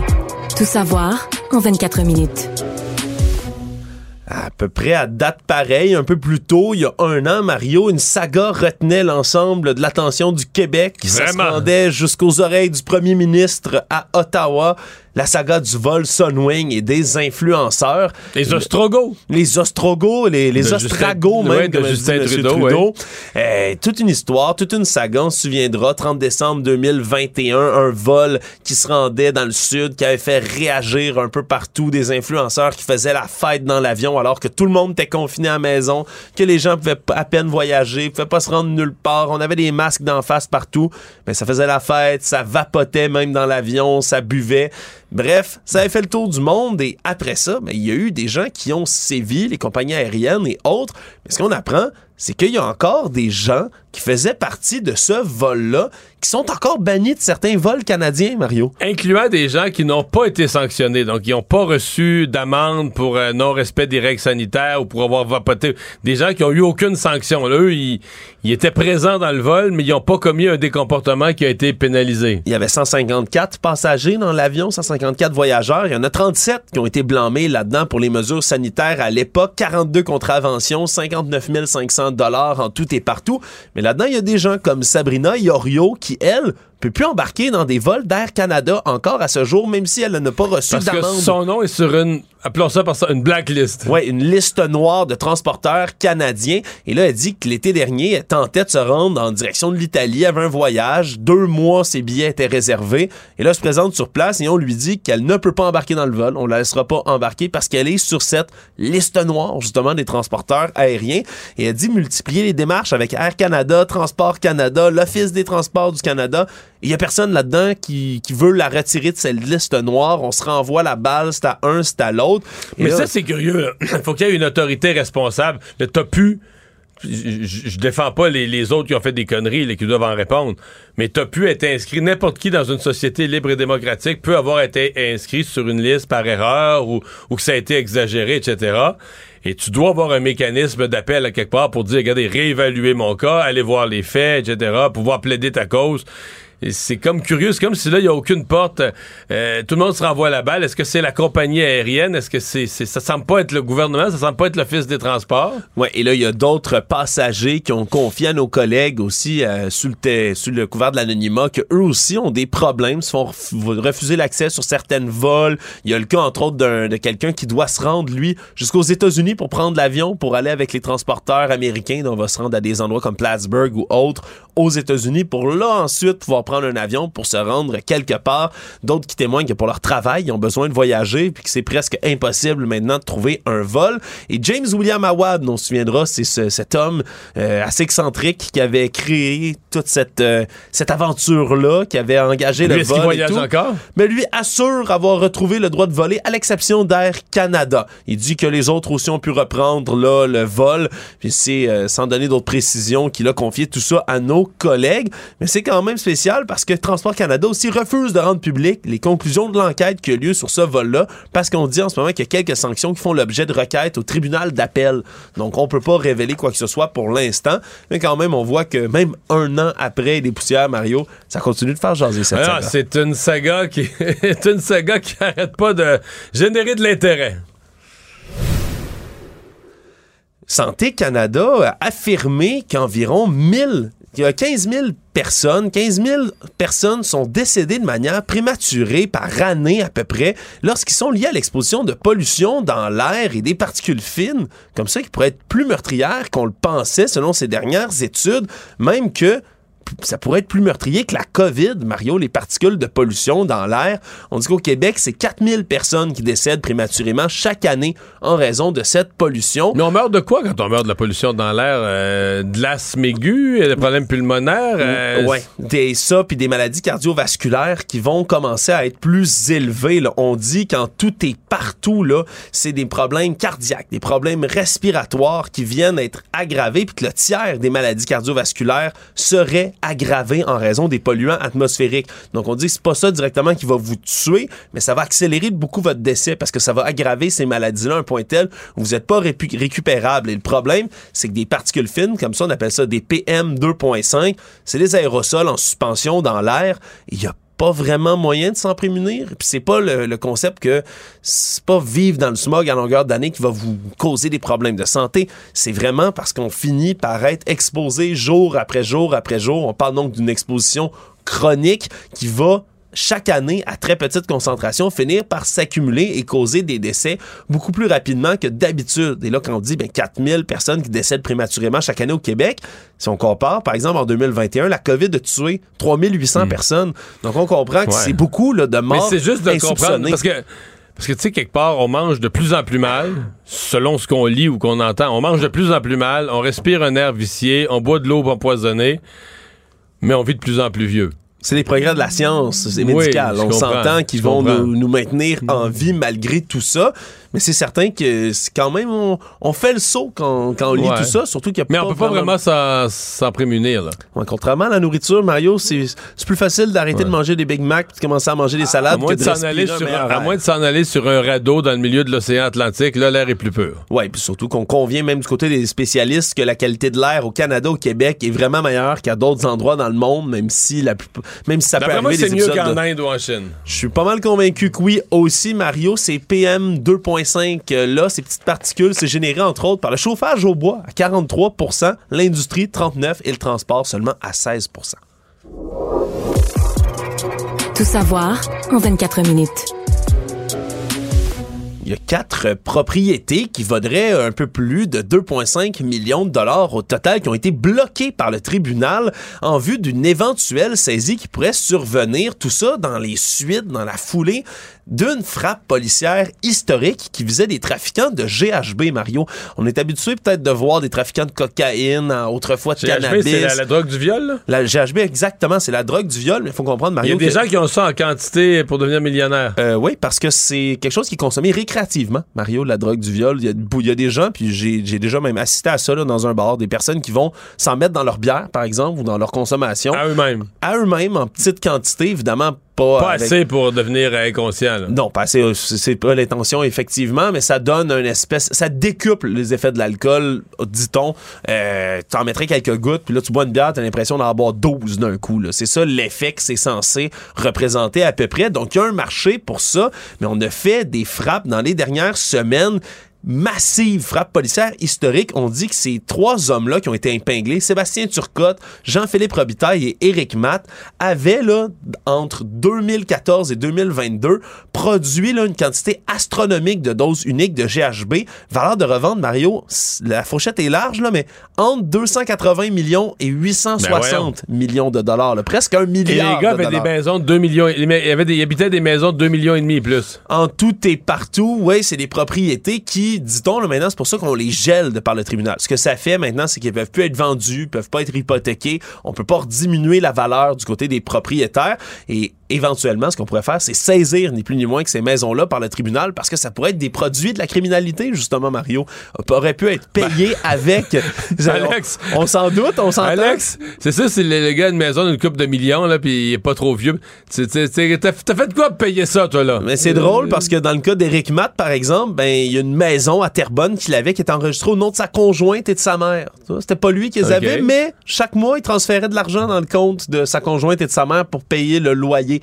Donc, c'était pas le loyer, l'hypothèque plutôt. Donc, euh, on peut comprendre que c'était quand même lui qui payait au travers de tout ça. Et ce qu'on dit, c'est que leur train de vie, évidemment, concorde pas avec les revenus qui ont été déclarés du tout. Ah. Et là, c'est quand même pas mal d'accusations qui tombent sur ces C'est trois sûr, quand hommes-là. t'as une maison de 2 millions tu déclares, tu déclares 30 000 le revenu Québec, ça peut soulever des soupçons. C'est sûr que ça peut mettre la puce à l'oreille des enquêteurs, Mario. Et là, c'est des accusations de gangstérisme, production, possession, transport et trafic de stupéfiants qui vont leur tomber dessus. Donc voilà une saisie massive de GHB.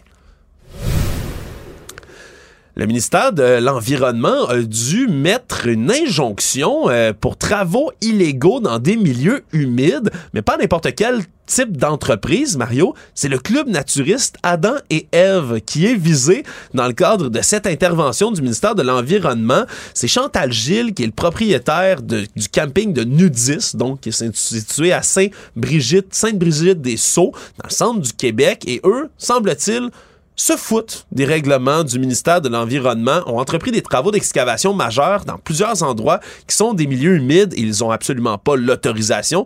Dans cet endroit-là, ils ont fait une grave atteinte à la végétation, la faune, les sols. Dans ces endroits-là, ont fait un chemin de 3,2 km, des fossés de drainage, ont remblayé partiellement un étang. Et là, en 2015, on reçu une première sanction, contravention de 5 000 Il y avait une enquête qui été ouverte par la suite, condamné à payer 80 000 en amende puis en frais de justice en juillet dernier. Il y a une deuxième enquête qui est encore en cours sur eux.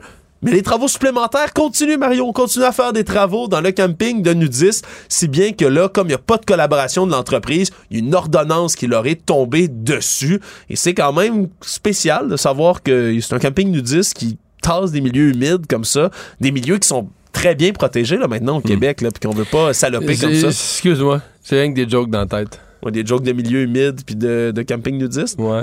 Oui. Est-ce que tu préfères qu'on saute à la prochaine nouvelle? Vas-y donc. Économie. Ah, là, j'ai une vraiment mauvaise nouvelle, Mario. Il va Oh. falloir qu'on reprenne notre sérieux. La taxe fédérale sur les boissons alcoolisées va subir une hausse de 6,3 à compter du 1er avril. Et non, ce n'est pas une blague de poisson d'avril. C'est malheureusement vrai. Puis c'est la plus haute augmentation depuis des décennies. Alors, votre bouteille de vin préférée, votre paquet de bière va commencer à coûter pas mal plus cher. Depuis 2017, on ajoute une taxe qui est proportionnelle à l'inflation du côté du gouvernement. Mais habituellement, ça, ça se traduit pas par des hausses lorsqu'on l'a instauré. Donc, il y a un contexte économique à ce moment-là qui justifiait pas de le hausser en 2017. Mais là, le problème, c'est qu'avec l'inflation massive qu'on a eu au, tra- au travers de la dernière année, mais là, on va devoir ajouter une taxe de 6,3% Et là, c'est 125 millions de dollars de plus en taxes que les consommateurs Incroyable. vont devoir. 125 payer. millions? Oui, c'est ce qui est évalué là, pour la bière, le vin, les spiritueux. Et là, il y a déjà des augmentations du côté de la Société des alcools du Québec, de l'augmentation du côté des épiceries déjà sur le Non, prix de la caisse de bière. C'est juste que nos- ce qui devient euh, ridicule, c'est que nos produits alcoolisés, le vin en particulier, mais enfin, les, les- les spiritueux aussi. Eh, ça coûte cher, hein. Non, mais c'est juste des taxes. Ça. Ma, ma fille est en Europe présentement, puis elle, elle peut pas croire, là. Tu, tu vas m'en parler, Mario? Je commence, je Non, non, commence à mais me fâcher. Hein, parce que... elle, elle laisse à l'épicerie, parce qu'elle elle est pas habituée, c'est la plus jeune. Elle Voyons, une bouteille de vin, euh, 2,50 Là, ici, tu penses que c'est le fin fond du baril du dernier vin là, qu'on a? Ah, non, non. Puis ils sont décents. Ah ouais, c'est un vin de vin de, de- de loca- local du pays de l'Espagne, un excellent vin très correct. Ils nous vendraient ici à SAQ 15 piastres, 18 piastres. Ouais, c'est, mais c'est complètement fou. N'importe qui qui a 2 voyagé 3 un peu- euros, là, 2 3 euros en Europe, là, t'as partout. Ah oui, tu t'en vas, moi, pour être allé en Europe de l'Est, là, s'acheter euh, une bouteille de vodka, Mario. là. 3, 4 euros, 5 euros, une grosse bouteille. C'est pas cher, là. Ça coûte Mais absolument qu'ici, rien. non plus, pas, c'est pas cher, c'est juste des taxes. C'est juste des, le prix là, quand il est décomposé, c'est juste des taxes. Bon, puis tu sais, on va toujours dire, ah ben là, ça va pas se plaindre de, tout ce qu'on a à taxer pour obtenir nos revenus, pour payer la santé, l'éducation. Ben là, si on taxe d'autres affaires, l'alcool, l'alcool c'est pas un bien essentiel, tout ça. Oui, mais à ce compte-là, je veux dire, c'est, où la limite là? Euh, c'est où que ça commence? Euh, Tu sais, on, on oublie ça. Je pense que c'est comme. Euh, 90% il y avait une statistique qui était super intéressante. 88 ou 90% des bouteilles de. Oublions là, les autres formats. là. Le prenons le 750 millilitres. C'est quelque chose comme 90% des bouteilles de vin dans le monde sont vendues en bas de 10 piastres canadiens, hein, ramenées en dollars canadiens. Alors qu'ici, on en a presque niaises? plus. Ben oui. Non, mais pense-y, là. Toute l'Italie, toute l'Espagne. Tu sais, les grands vins, c'est une minorité, là, mais tous les petits vins de pays, mais des vins bien corrects, là. Mais en Grèce, en Espagne, les vins locaux, là. Moi, je suis choqué en ce 2, moment. 3, Mario. 4, 5, 6 euros, c'est ça le prix, là? Ah, Je suis absolument bouche bée et frustré. Surtout, et moi-même, comme consommateur, si ça me fâche, on n'imagine pas du côté des restaurateurs, déjà, qui sont pris à la gorge. Il y a un restaurateur sur quatre en ce moment qui envisage de mettre la clé sous la porte d'ici Mais ils la fin sont de déjà l'année. repris sur le vin. Eh, je- Tu sais, moi, je, je- je connais un peu le prix des vins. Là. Tu sais, Quand, un, quand un restaurateur a des importations privées, mais là, je peux pas juger, mais quand un, un restaurateur a des, des, des vins de la SAQ, souvent, je les reconnais, puis je sais, là, maintenant, à plus ou moins une pièce, je sais combien il vaut à SAQ. C'est un vin à 18, c'est un vin à 22, c'est un vin... Et là, bon, tu sais, pour moi, là, deux fois... Tu vas dans un restaurant correct à Montréal, je sais que les loyers, deux et demi, trois fois la SAQ, c'est cher, mais Ouais, ça, mais on- quand on tu comprend. dépasses trois fois la SAQ, là, euh, moi je fais de l'urticaire. Mettons là, que le vin est 18 à SAQ, puis tu le vends. tu- déjà, le vendre 54 là, au restaurant, c'est comme aïe aïe, hey! Ouais, puis c'est plus facile d'en passer une petite vite à moi, par exemple, mais à toi, quand tu le connais. Ben non, mais là, je veux dire, c'est rendu, ben, t'es rendu à plus que trois fois la SAQ. J'étais allé à une place, là, j'étais allé à un restaurant, c'était comme quatre fois la SAQ et plus. Ça a tu sais, t'as beau leur te refaire toute l'histoire. Oui, les restaurateurs, ils l'ont pas eu facile, la pandémie, il faut qu'ils se refassent. Mais à un moment donné, là, t'entends le bruit du siphon dans tes poches. Là. Ouais, puis ça c'est difficile au moins parlant de la SAQ. Mario, bonne nouvelle. Oui. C'est la fin des contenants à usage unique utilisés dans les festivals par la SAQ dès juin prochain.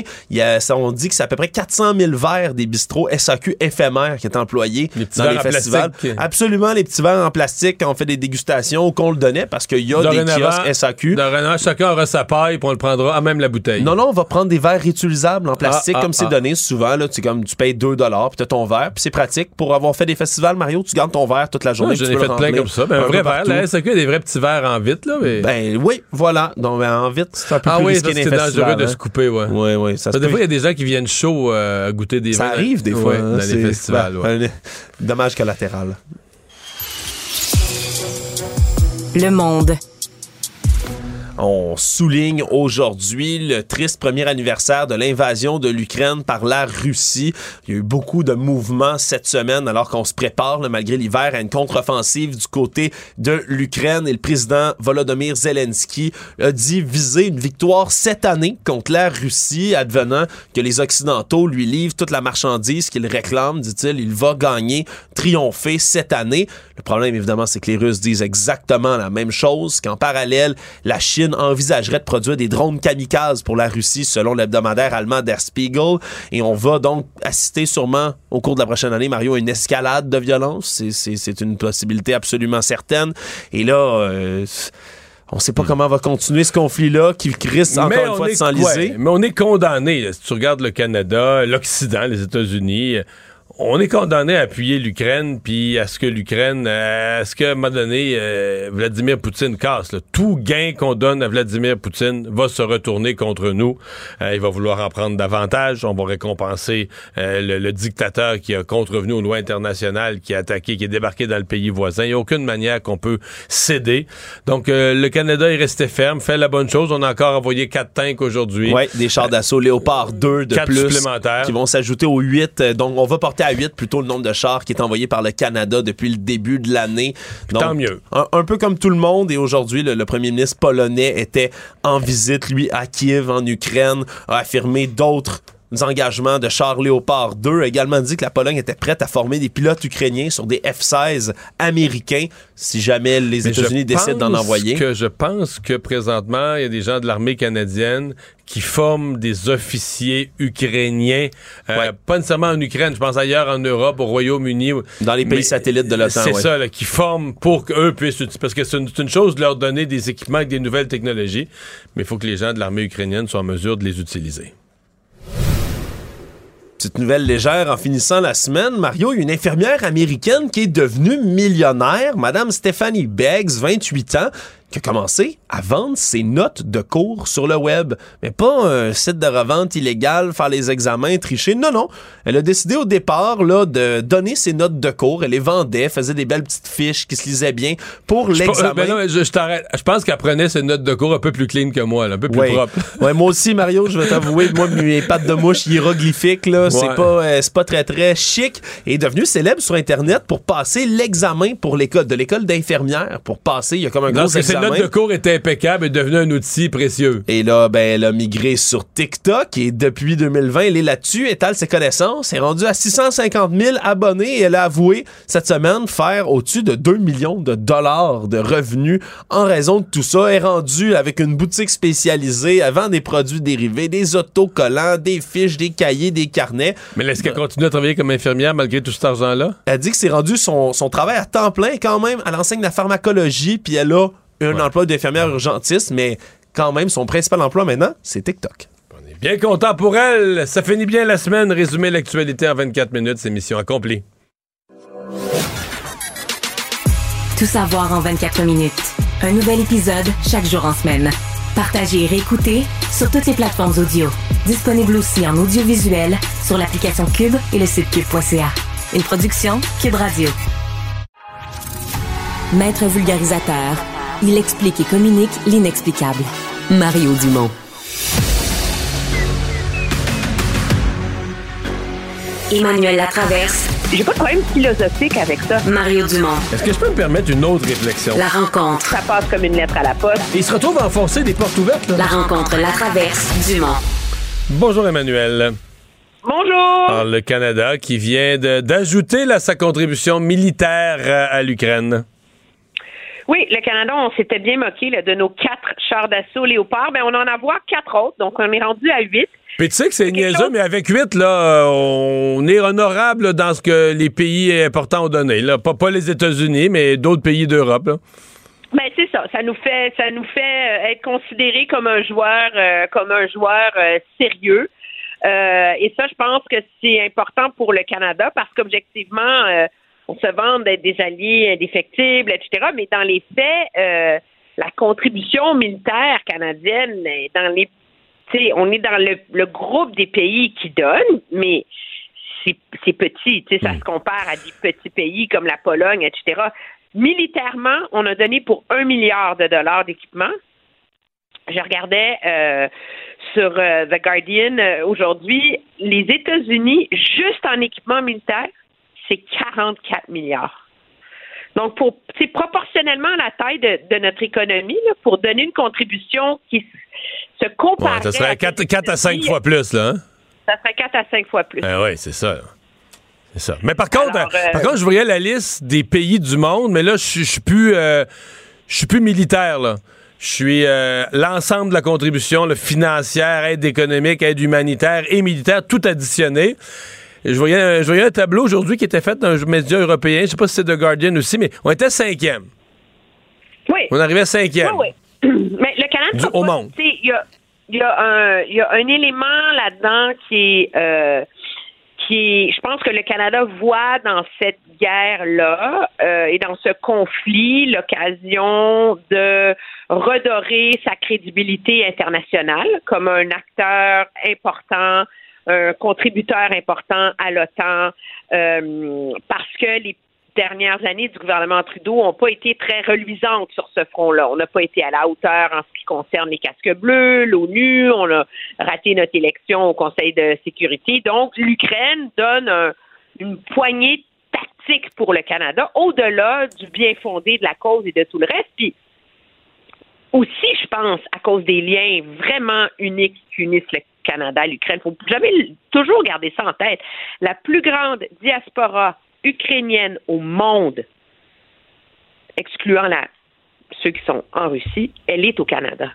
Alors, ça fait partie du tissu de notre pays, si on veut. Là. Je pense que c'est dans ce contexte-là que euh, que le gouvernement euh, fait vraiment on pourrait dire tout en son possible pour en donner le plus possible. Moi, j'ai hâte de voir où va s'en aller, cependant, le débat autour des, euh, avions de chasse.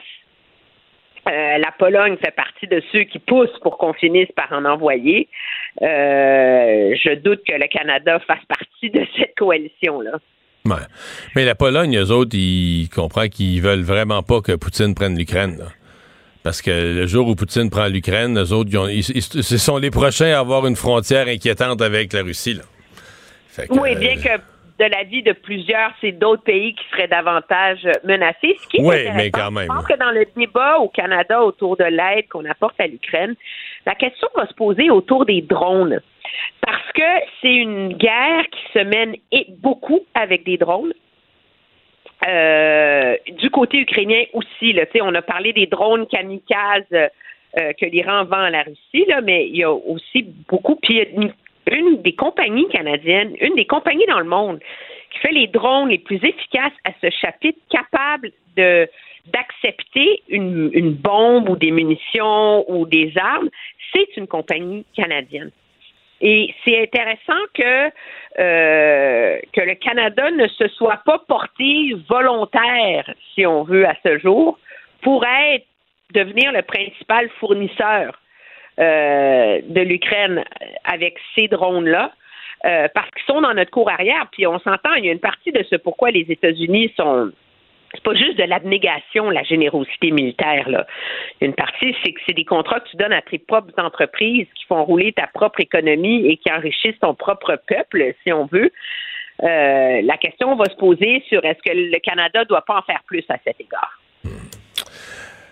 François Legault qui à Terre-Neuve, euh, bon, tu sais, on sait que c'est un conflit qui dure depuis longtemps. Les gens de Terre-Neuve sont frustrés contre le contrat euh, de Churchill Falls d'achat d'électricité à très bon marché du Québec. On a, euh, bon, on a décidé du côté de François Legault qu'il serait préférable de, de, de renégocier, de pas attendre d'avoir le nez collé, d'avoir le, le, nez à côté sa vitre pour négocier, qu'il faudrait faire ça d'avance.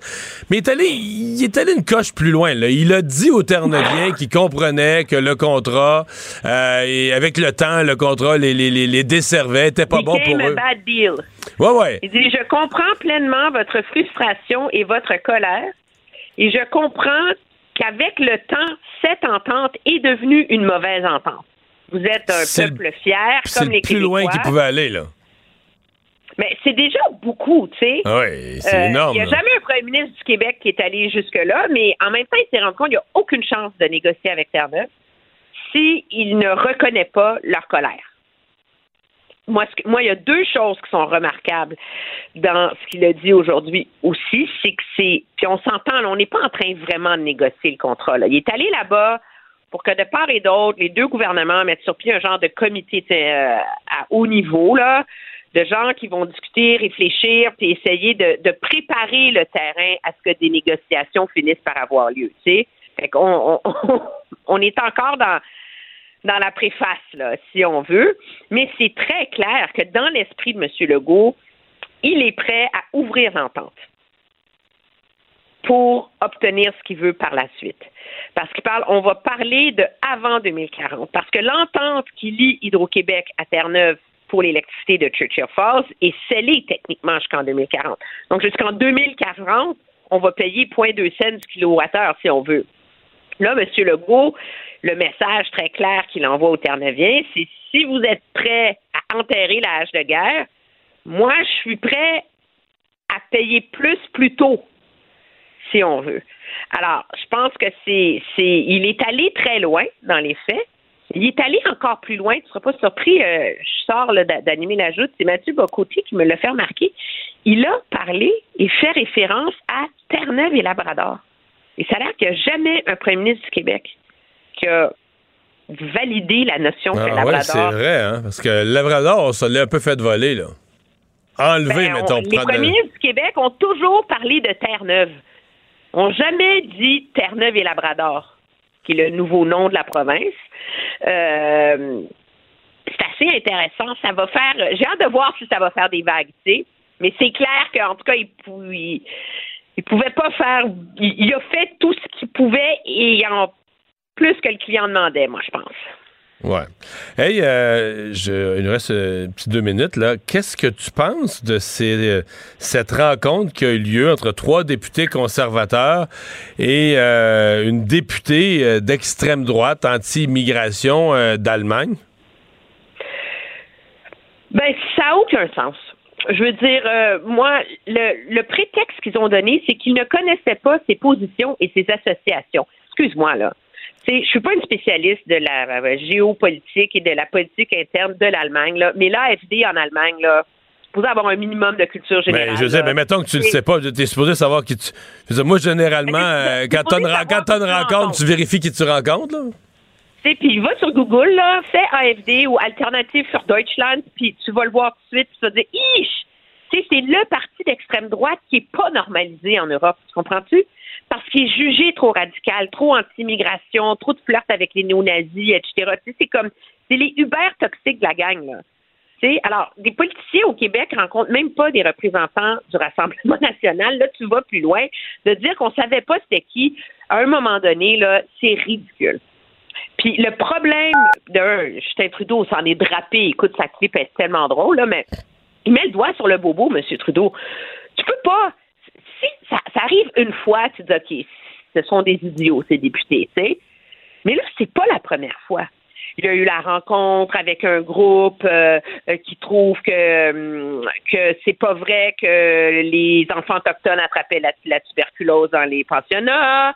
Tu sais, c'est à chaque mois, il y en a un comme ça, où on rencontre des gens, des groupes qui sont jugés toxiques dans l'espace public conventionnel. Puis après ça, le prétexte, c'est toujours on savait pas. Mais soit c'est des irresponsables, ou soit ils mentent, ou soit ils jouent sur, les deux tableaux. Et ce mauvais pli va finir par nuire tout l'exercice de crédibilité du Parti conservateur, j'en suis convaincu. Mais est-ce que tu penses que. Euh, comment dire? Est-ce que tu penses que le, chef euh, Pierre Poilievre est aux abois de découvrir ça? Euh, ben, il est aux abois parce qu'il a quand même émis une, déclaration, là, pas sur ses médias sociaux. Hein, Donc, il n'avait pas approuvé ça d'aucune façon. Là.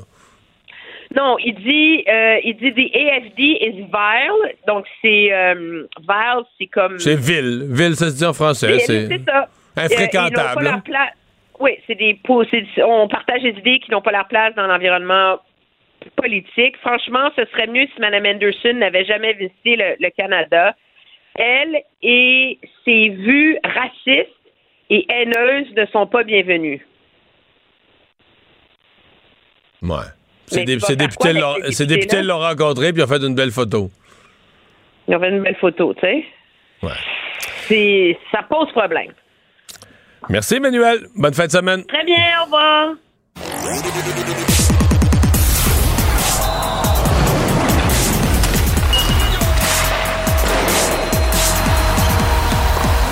Jean-François Barry, un chroniqueur pas comme les autres.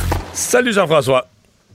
Bon vendredi. On a conclu notre segment hier alors que tu nous annonçais que Félix Auger l'ISM était passé à la ronde suivante au tournoi de Doha, mais qu'il allait affronter Medvedev une autre fois. Oui, et malheureusement pour Félix Auger aliassime Medvedev l'a battu pour la sixième fois consécutive. Mais écoute, j'ai regardé le, deuxième set, j'ai réussi à le trouver sur Internet, j'ai regardé ça. Et pour vrai, Félix Auger aliassime a joué du meilleur tennis. Il a fait de super coups. Il a perdu le premier set 6-4. Euh, il a même perdu son service au début du deuxième et il est revenu de l'arrière puis il a poussé ça au bris d'égalité. Tu sais, le bris d'égalité, vous savez comment ça fonctionne. Là, c'est 6-6 et là, c'est deux services de chaque côté. Et Félix Auger-Aliassime, le premier rendu à 7. C'était 6-4 pour Félix Auger-Aliassime. Il n'a pas été capable de faire, le, septième. De faire le septième. C'était Medvedev qui avait le service. Il a fait 6-5. Mais là, c'est pas grave. Félix le reprenait. Et là, il a manqué sa première balle. Et écoute, puis à 6-4, là, le coup qu'il a fait, il a manqué la ligne par à peu près 5 cm pour, pour permettre le septième point et pousser ça dans un troisième set. Fait honnêtement, il a joué du très bon tennis. il, a manqué, il a manqué la mini, mini, mini finale. Oui, puis probablement un peu de mental là-dedans. D'ailleurs, j'écoute la série présentement sur Netflix, là, Balle de bris, puis il parle à quel point c'est psychologique, à quel point, mettons, quand tu joues contre Nadal, il te regarde il te regarde de l'autre bout, puis il sait que tu trembles parce que c'est Nadal de l'autre bord. Puis Medvedev avait cette espèce de sourire-là dans le visage de Ah ouais, viens-t'en, je vais te battre encore. Et Medvedev, tout ce qu'il faisait, d'après moi, il aurait mis un X. Il ramenait les balles. Il n'a pas manqué un coup, Mario. Il ramenait tout, mais rien de compliqué. Pas de coup, pas de coup gagnant. Juste toujours ramener, toujours ramener, toujours ramener. Et plus les échanges s'allongeaient, plus Félix devenait nerveux. Alors, ce qu'il faisait, c'est qu'il essayait de fermer ça rapidement, d'y aller avec un coup gagnant. Prenait un peu plus de risques. Ça Exactement. Quand tu vises les lignes, ça fonctionne. Il a fait plein, plein de beaux coups. Une fois de temps en temps, il l'a manqué, puis je te dirais, il l'a manqué une fois de trop, mais il va finir par, euh, par le battre. Alors bref, euh, belle performance de Félix Ojaliassim et euh, Medvedev va affronter Andy Murray en finale. Puis tu sais, c'est pas un gros tournoi, là, hein, c'est un ATP 250. C'est pour ça que j'avais de la misère à le trouver. Il n'y avait pas grand monde dans les gradins. Fait que c'est pas la fin du monde là, pour Félix Ojaliassim. Alors, euh, une autre nouvelle pas très heureuse qui touche le CF Montréal. Ouais, c'est la fin de la saga de Kale Camara avec le CF Ça Montréal. traînait un peu, là. hein, ben, un peu. Ça traînait de façon assez ridicule depuis quelques jours, quelques semaines. Vraiment ridicule. là. Donc, là, je vous rappelle, c'est un gars qui a joué avec nous autres l'année passée. Il avait un contrat cette année avec le CF Montréal et là, il a voulu renégocier. Le CF n'était pas d'accord. Il voulait un très gros montant d'argent pour pouvoir assurer sa retraite. Euh, faire venir sa famille ici à Montréal. Euh, c'est un gars qui achève quand même. Il a 37 ans, si je ne me trompe pas. Donc, il n'y en a pas pour des années et des années. Euh, il y a eu un conflit avec le CF. de ce que j'ai compris entre les lignes, ça a même brassé un peu dans le bureau. Il a claqué la porte. Il est retourné dans son pays. Il est finalement revenu parce qu'on lui a fait comprendre que ben, n'y en aurait tout simplement pas de sous. Non seulement il n'y aurait pas d'augmentation, mais s'il ne se pointait pas, il n'y aurait pas de sous. Évidemment, euh, c'était une façon de dire, viens-t'en, fais le camp d'entraînement, puis on va essayer de t'accommoder dans une équipe euh, éventuellement. Alors, il a été échangé aujourd'hui pour le Fire de Chicago, donc il va aller terminer sa carrière là-bas. Et euh, le CF... Échanger, ouais, est-ce que le CF euh, récolte quelque chose en échange de, de- de significatif? La même chose qu'on a reçu pour les quatre derniers joueurs qu'on a échangés, c'est-à-dire de l'argent, Mario. Donc, encore une fois, le CF qui, a- qui va recevoir au total, parce que ça va s'échelonner sur euh, deux ans, au total, ça devrait être alentour de 400 000 qu'on va recevoir pour Kay Camara. Fait que ça, c'est quelque chose, moi, je sais qu'on en a déjà parlé, mais tu fais OK, mais, mais c'est quoi cette affaire-là? On produit des joueurs, puis après ça, on les échange contre de l'argent, mais ça ne met personne sur le terrain, ni pour l'équipe, ni pour les fans. Aujourd'hui, si on avait reçu un joueur, me semble que ce serait le fun de se parler ensemble, de dire c'est un brillant défenseur, même s'il est jeune, qu'il voit un bel avenir, quelque chose, c'est un attaquant de puissance, c'est un gardien de but, mais euh, dire qu'on a reçu quelque chose, là, ben, on va recevoir 400 000 Voilà. On va avoir beaucoup d'argent. Ben oui, on en a perdu dans les dernières années. Est-ce qu'on va en mettre, mettons, quand tu vas acheter un billet, il, il va-tu, mettons, avoir une chance que quand tu sais, tu lèves ton banc puis il y a une enveloppe en dessous? Ben, on, ou ben, on va mettre l'argent sur des joueurs qui vont mettre sur le terrain pour. Parce que ça- ça- Ben, non, puis moi, ça me déçoit beaucoup, mais ça semble être le modèle d'affaires, puis on s'en cache pas, de produire des joueurs euh, et de les échanger et de penser que les, nous, les Québécois, on va suivre ça, puis qu'on va même suivre un Kay Camara dans, dans sa nouvelle ligue ou qu'on va suivre un Ouais. Koné dans sa nouvelle ligue en Europe, mais euh, je pense que, en tout cas, moi, c'est mal de me connaître. Là. Fait que euh, j'espère qu'éventuellement, ces sous-là vont servir à mettre une équipe compétitive sur le terrain. Canadien joue ce soir. C'est rare un vendredi quand même. Ça a été une drôle de semaine, hein? Euh, match mardi, puis après ça, euh, congé. Et là, on joue à Philadelphie avant de revenir au Centre Bell demain contre les sénateurs d'Ottawa. Euh, donc, Philadelphie, c'est une équipe à notre portée. Les sénateurs aussi demain, soit dit en passant. C'est deux équipes pour l'instant qui ne font pas les séries. 52 points pour le Canadien, 56 pour les Flyers, 58 pour euh, les sénateurs d'Ottawa. Les Flyers, ça va très très mal par les temps qui courent. 3, 5 et 2 à leurs 10 derniers matchs. Mais le Canadien, qu'est-ce qu'on a de bon, le Canadien? On a des blessés. Des blessés, un en arrière de l'autre. Ce qui fait que ce soir, Chris Turney va pivoter le quatrième trio. Mario, je sais que tu as hâte de le voir à l'œuvre, Ben oui. le joueur qu'on est allé chercher Ben oui. hier. Ah Ah oui, non, mais, mais là, tout ce qui était flou, c'est-tu plus clair? Armia, euh, c'est clair, tu vas me dire, il joue pas, c'est ça? C'est ça. Armia Bon, joue c'est pas ce qu'il y a. Non. Dak, on ne sait pas ce qu'il y a non plus. Monahan, là, il y en a qui commencent à parler d'une blessure à une cheville, une cheville fracturée. On essaie de le faire jouer. Ça a l'air qu'il y aurait de la valeur. C'est ce que j'ai lu là, par les, les gens qui suivent là, les, les- les- les coulisses Ouais, mais là, du Monahan, ça fait combien de semaines qu'il joue plus? Ça fait aussi longtemps que Gallagher, je te dirais. Ça, c'est deux gars, on se demande s'ils sont encore chemin, dans l'entourage de quelque chose de fracturé, normalement, trois semaines, là, se reprend. Après ça, réhabilitation, mais tout ça, ça, devrait- ça se dit, non? Ben oui. Puis tu sais, quand on les voit avec des bottes, là, je, veux dire, je comprends pas pourquoi on essaie de cacher la blessure. C'est clair que s'il y a une botte, il y, a, quelque chose au pied, à la cheville. C'est pas, c'est pas sorcier. Puis le Canadien s'enligne pas pour faire les séries. Je pense pas qu'il y a aucun joueur d'une autre équipe qui va vouloir blesser Monahan quand il va revenir au jeu. En tout cas, on n'a pas de nouvelles d'eux autres, mais Chris Turney va porter le 67, ancien numéro de Michael Frolic et de Max Pacioretty, va être sur le quatrième trio avec Belzil et Petzetta. Sinon, il y a peu de changements. Drouin est encore sur la 2. Cette fois-là, au lieu d'être Dadonov, c'est Ilonen qui est avec lui. Dadonov est sur la 3 avec Pitlick et Dvorak.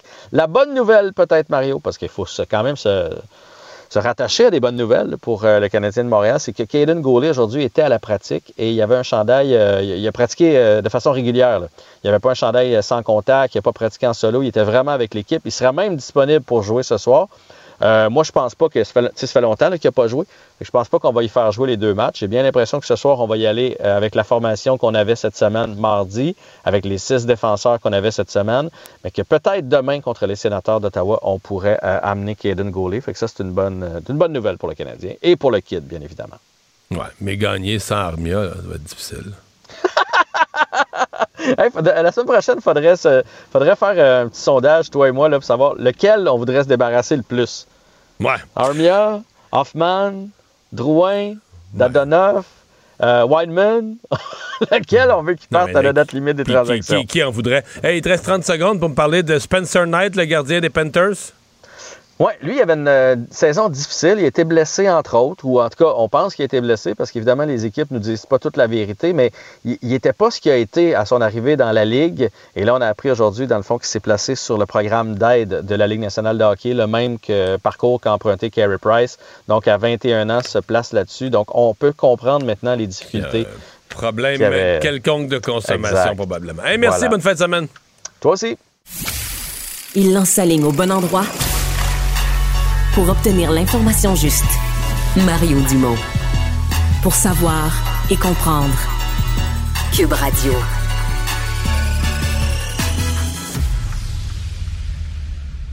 Cube Radio. Cube Radio. En direct à LCN. C'est le moment d'aller retrouver notre collègue Mario Dumont. Bonsoir Mario. Bonsoir. On souligne aujourd'hui le premier et triste anniversaire de cette guerre en Ukraine. Et plus tôt aujourd'hui, tu as reçu à ton émission la ministre des Affaires étrangères, Mélanie Joly. On va écouter un extrait ensemble de cette entrevue. La guerre pourrait, être, euh, pourrait se terminer demain matin, Mario. Là. Poutine pourrait décider de quitter. Un point, c'est tout. Oui, mais politiquement, politiquement, dans son pays, ce serait dur à expliquer qu'il a fait tout, ça, pour, a fait tout ça pour rien. Là. Mais il a envahi son voisin, c'est ça qui est arrivé. L'Ukraine ne fait que se défendre de façon très légitime présentement. Il n'y a pas d'agression ukrainienne en Russie. C'est vraiment, il y a un agresseur clair qui est la Russie, puis il y a une victime qui est l'Ukraine. Alors, question, Mario, comment tu vois la suite? Quelle est l'issue de cette guerre? Bien, de notre point de vue, du point de vue de l'Occident, du point de vue de quiconque croit aux valeurs démocratiques, euh, à la stabilité du monde qu'on cherchait depuis 1945, depuis la Deuxième Guerre mondiale, la fin de la Deuxième Guerre mondiale, il faut que Poutine retourne chez eux avec une défaite. Là. Je sais que c'est tentant là, de rêver s'il y avait une solution, un compromis, mais euh, la ministre, la position de Mélanie Joly est très solide, la position du gouvernement canadien est, la seule possible à défendre. Euh, il faut supporter l'Ukraine pour que l'Ukraine ait way Déjà que l'Ukraine a servi de rempart, le courage et la détermination des Ukrainiens a empêché ce qui aurait été une catastrophe. Aujourd'hui, on s'en rend compte.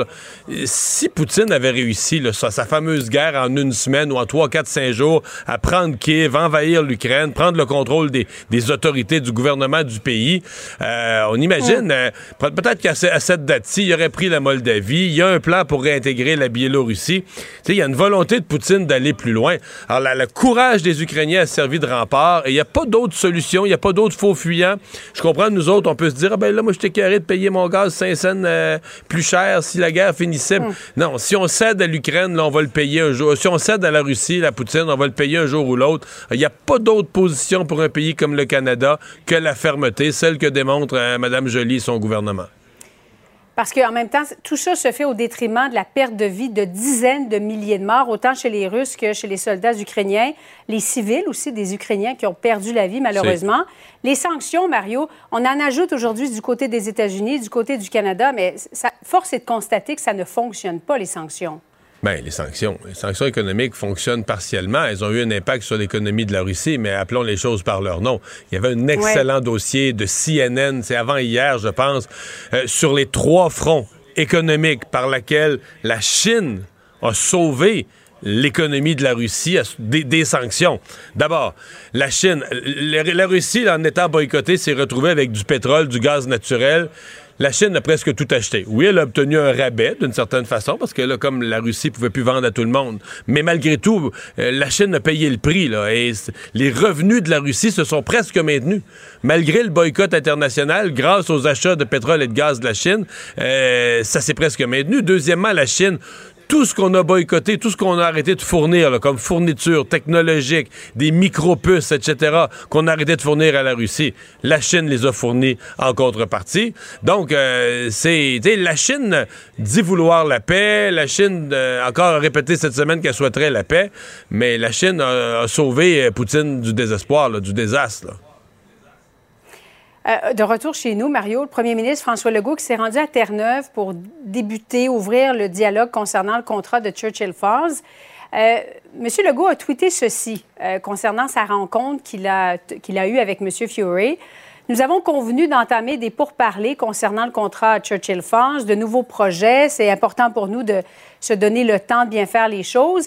Et dans un deuxième tweet, il dit Je me suis aussi adressé aux Terre-Neuviens je comprends leur frustration concernant l'actuel contrat.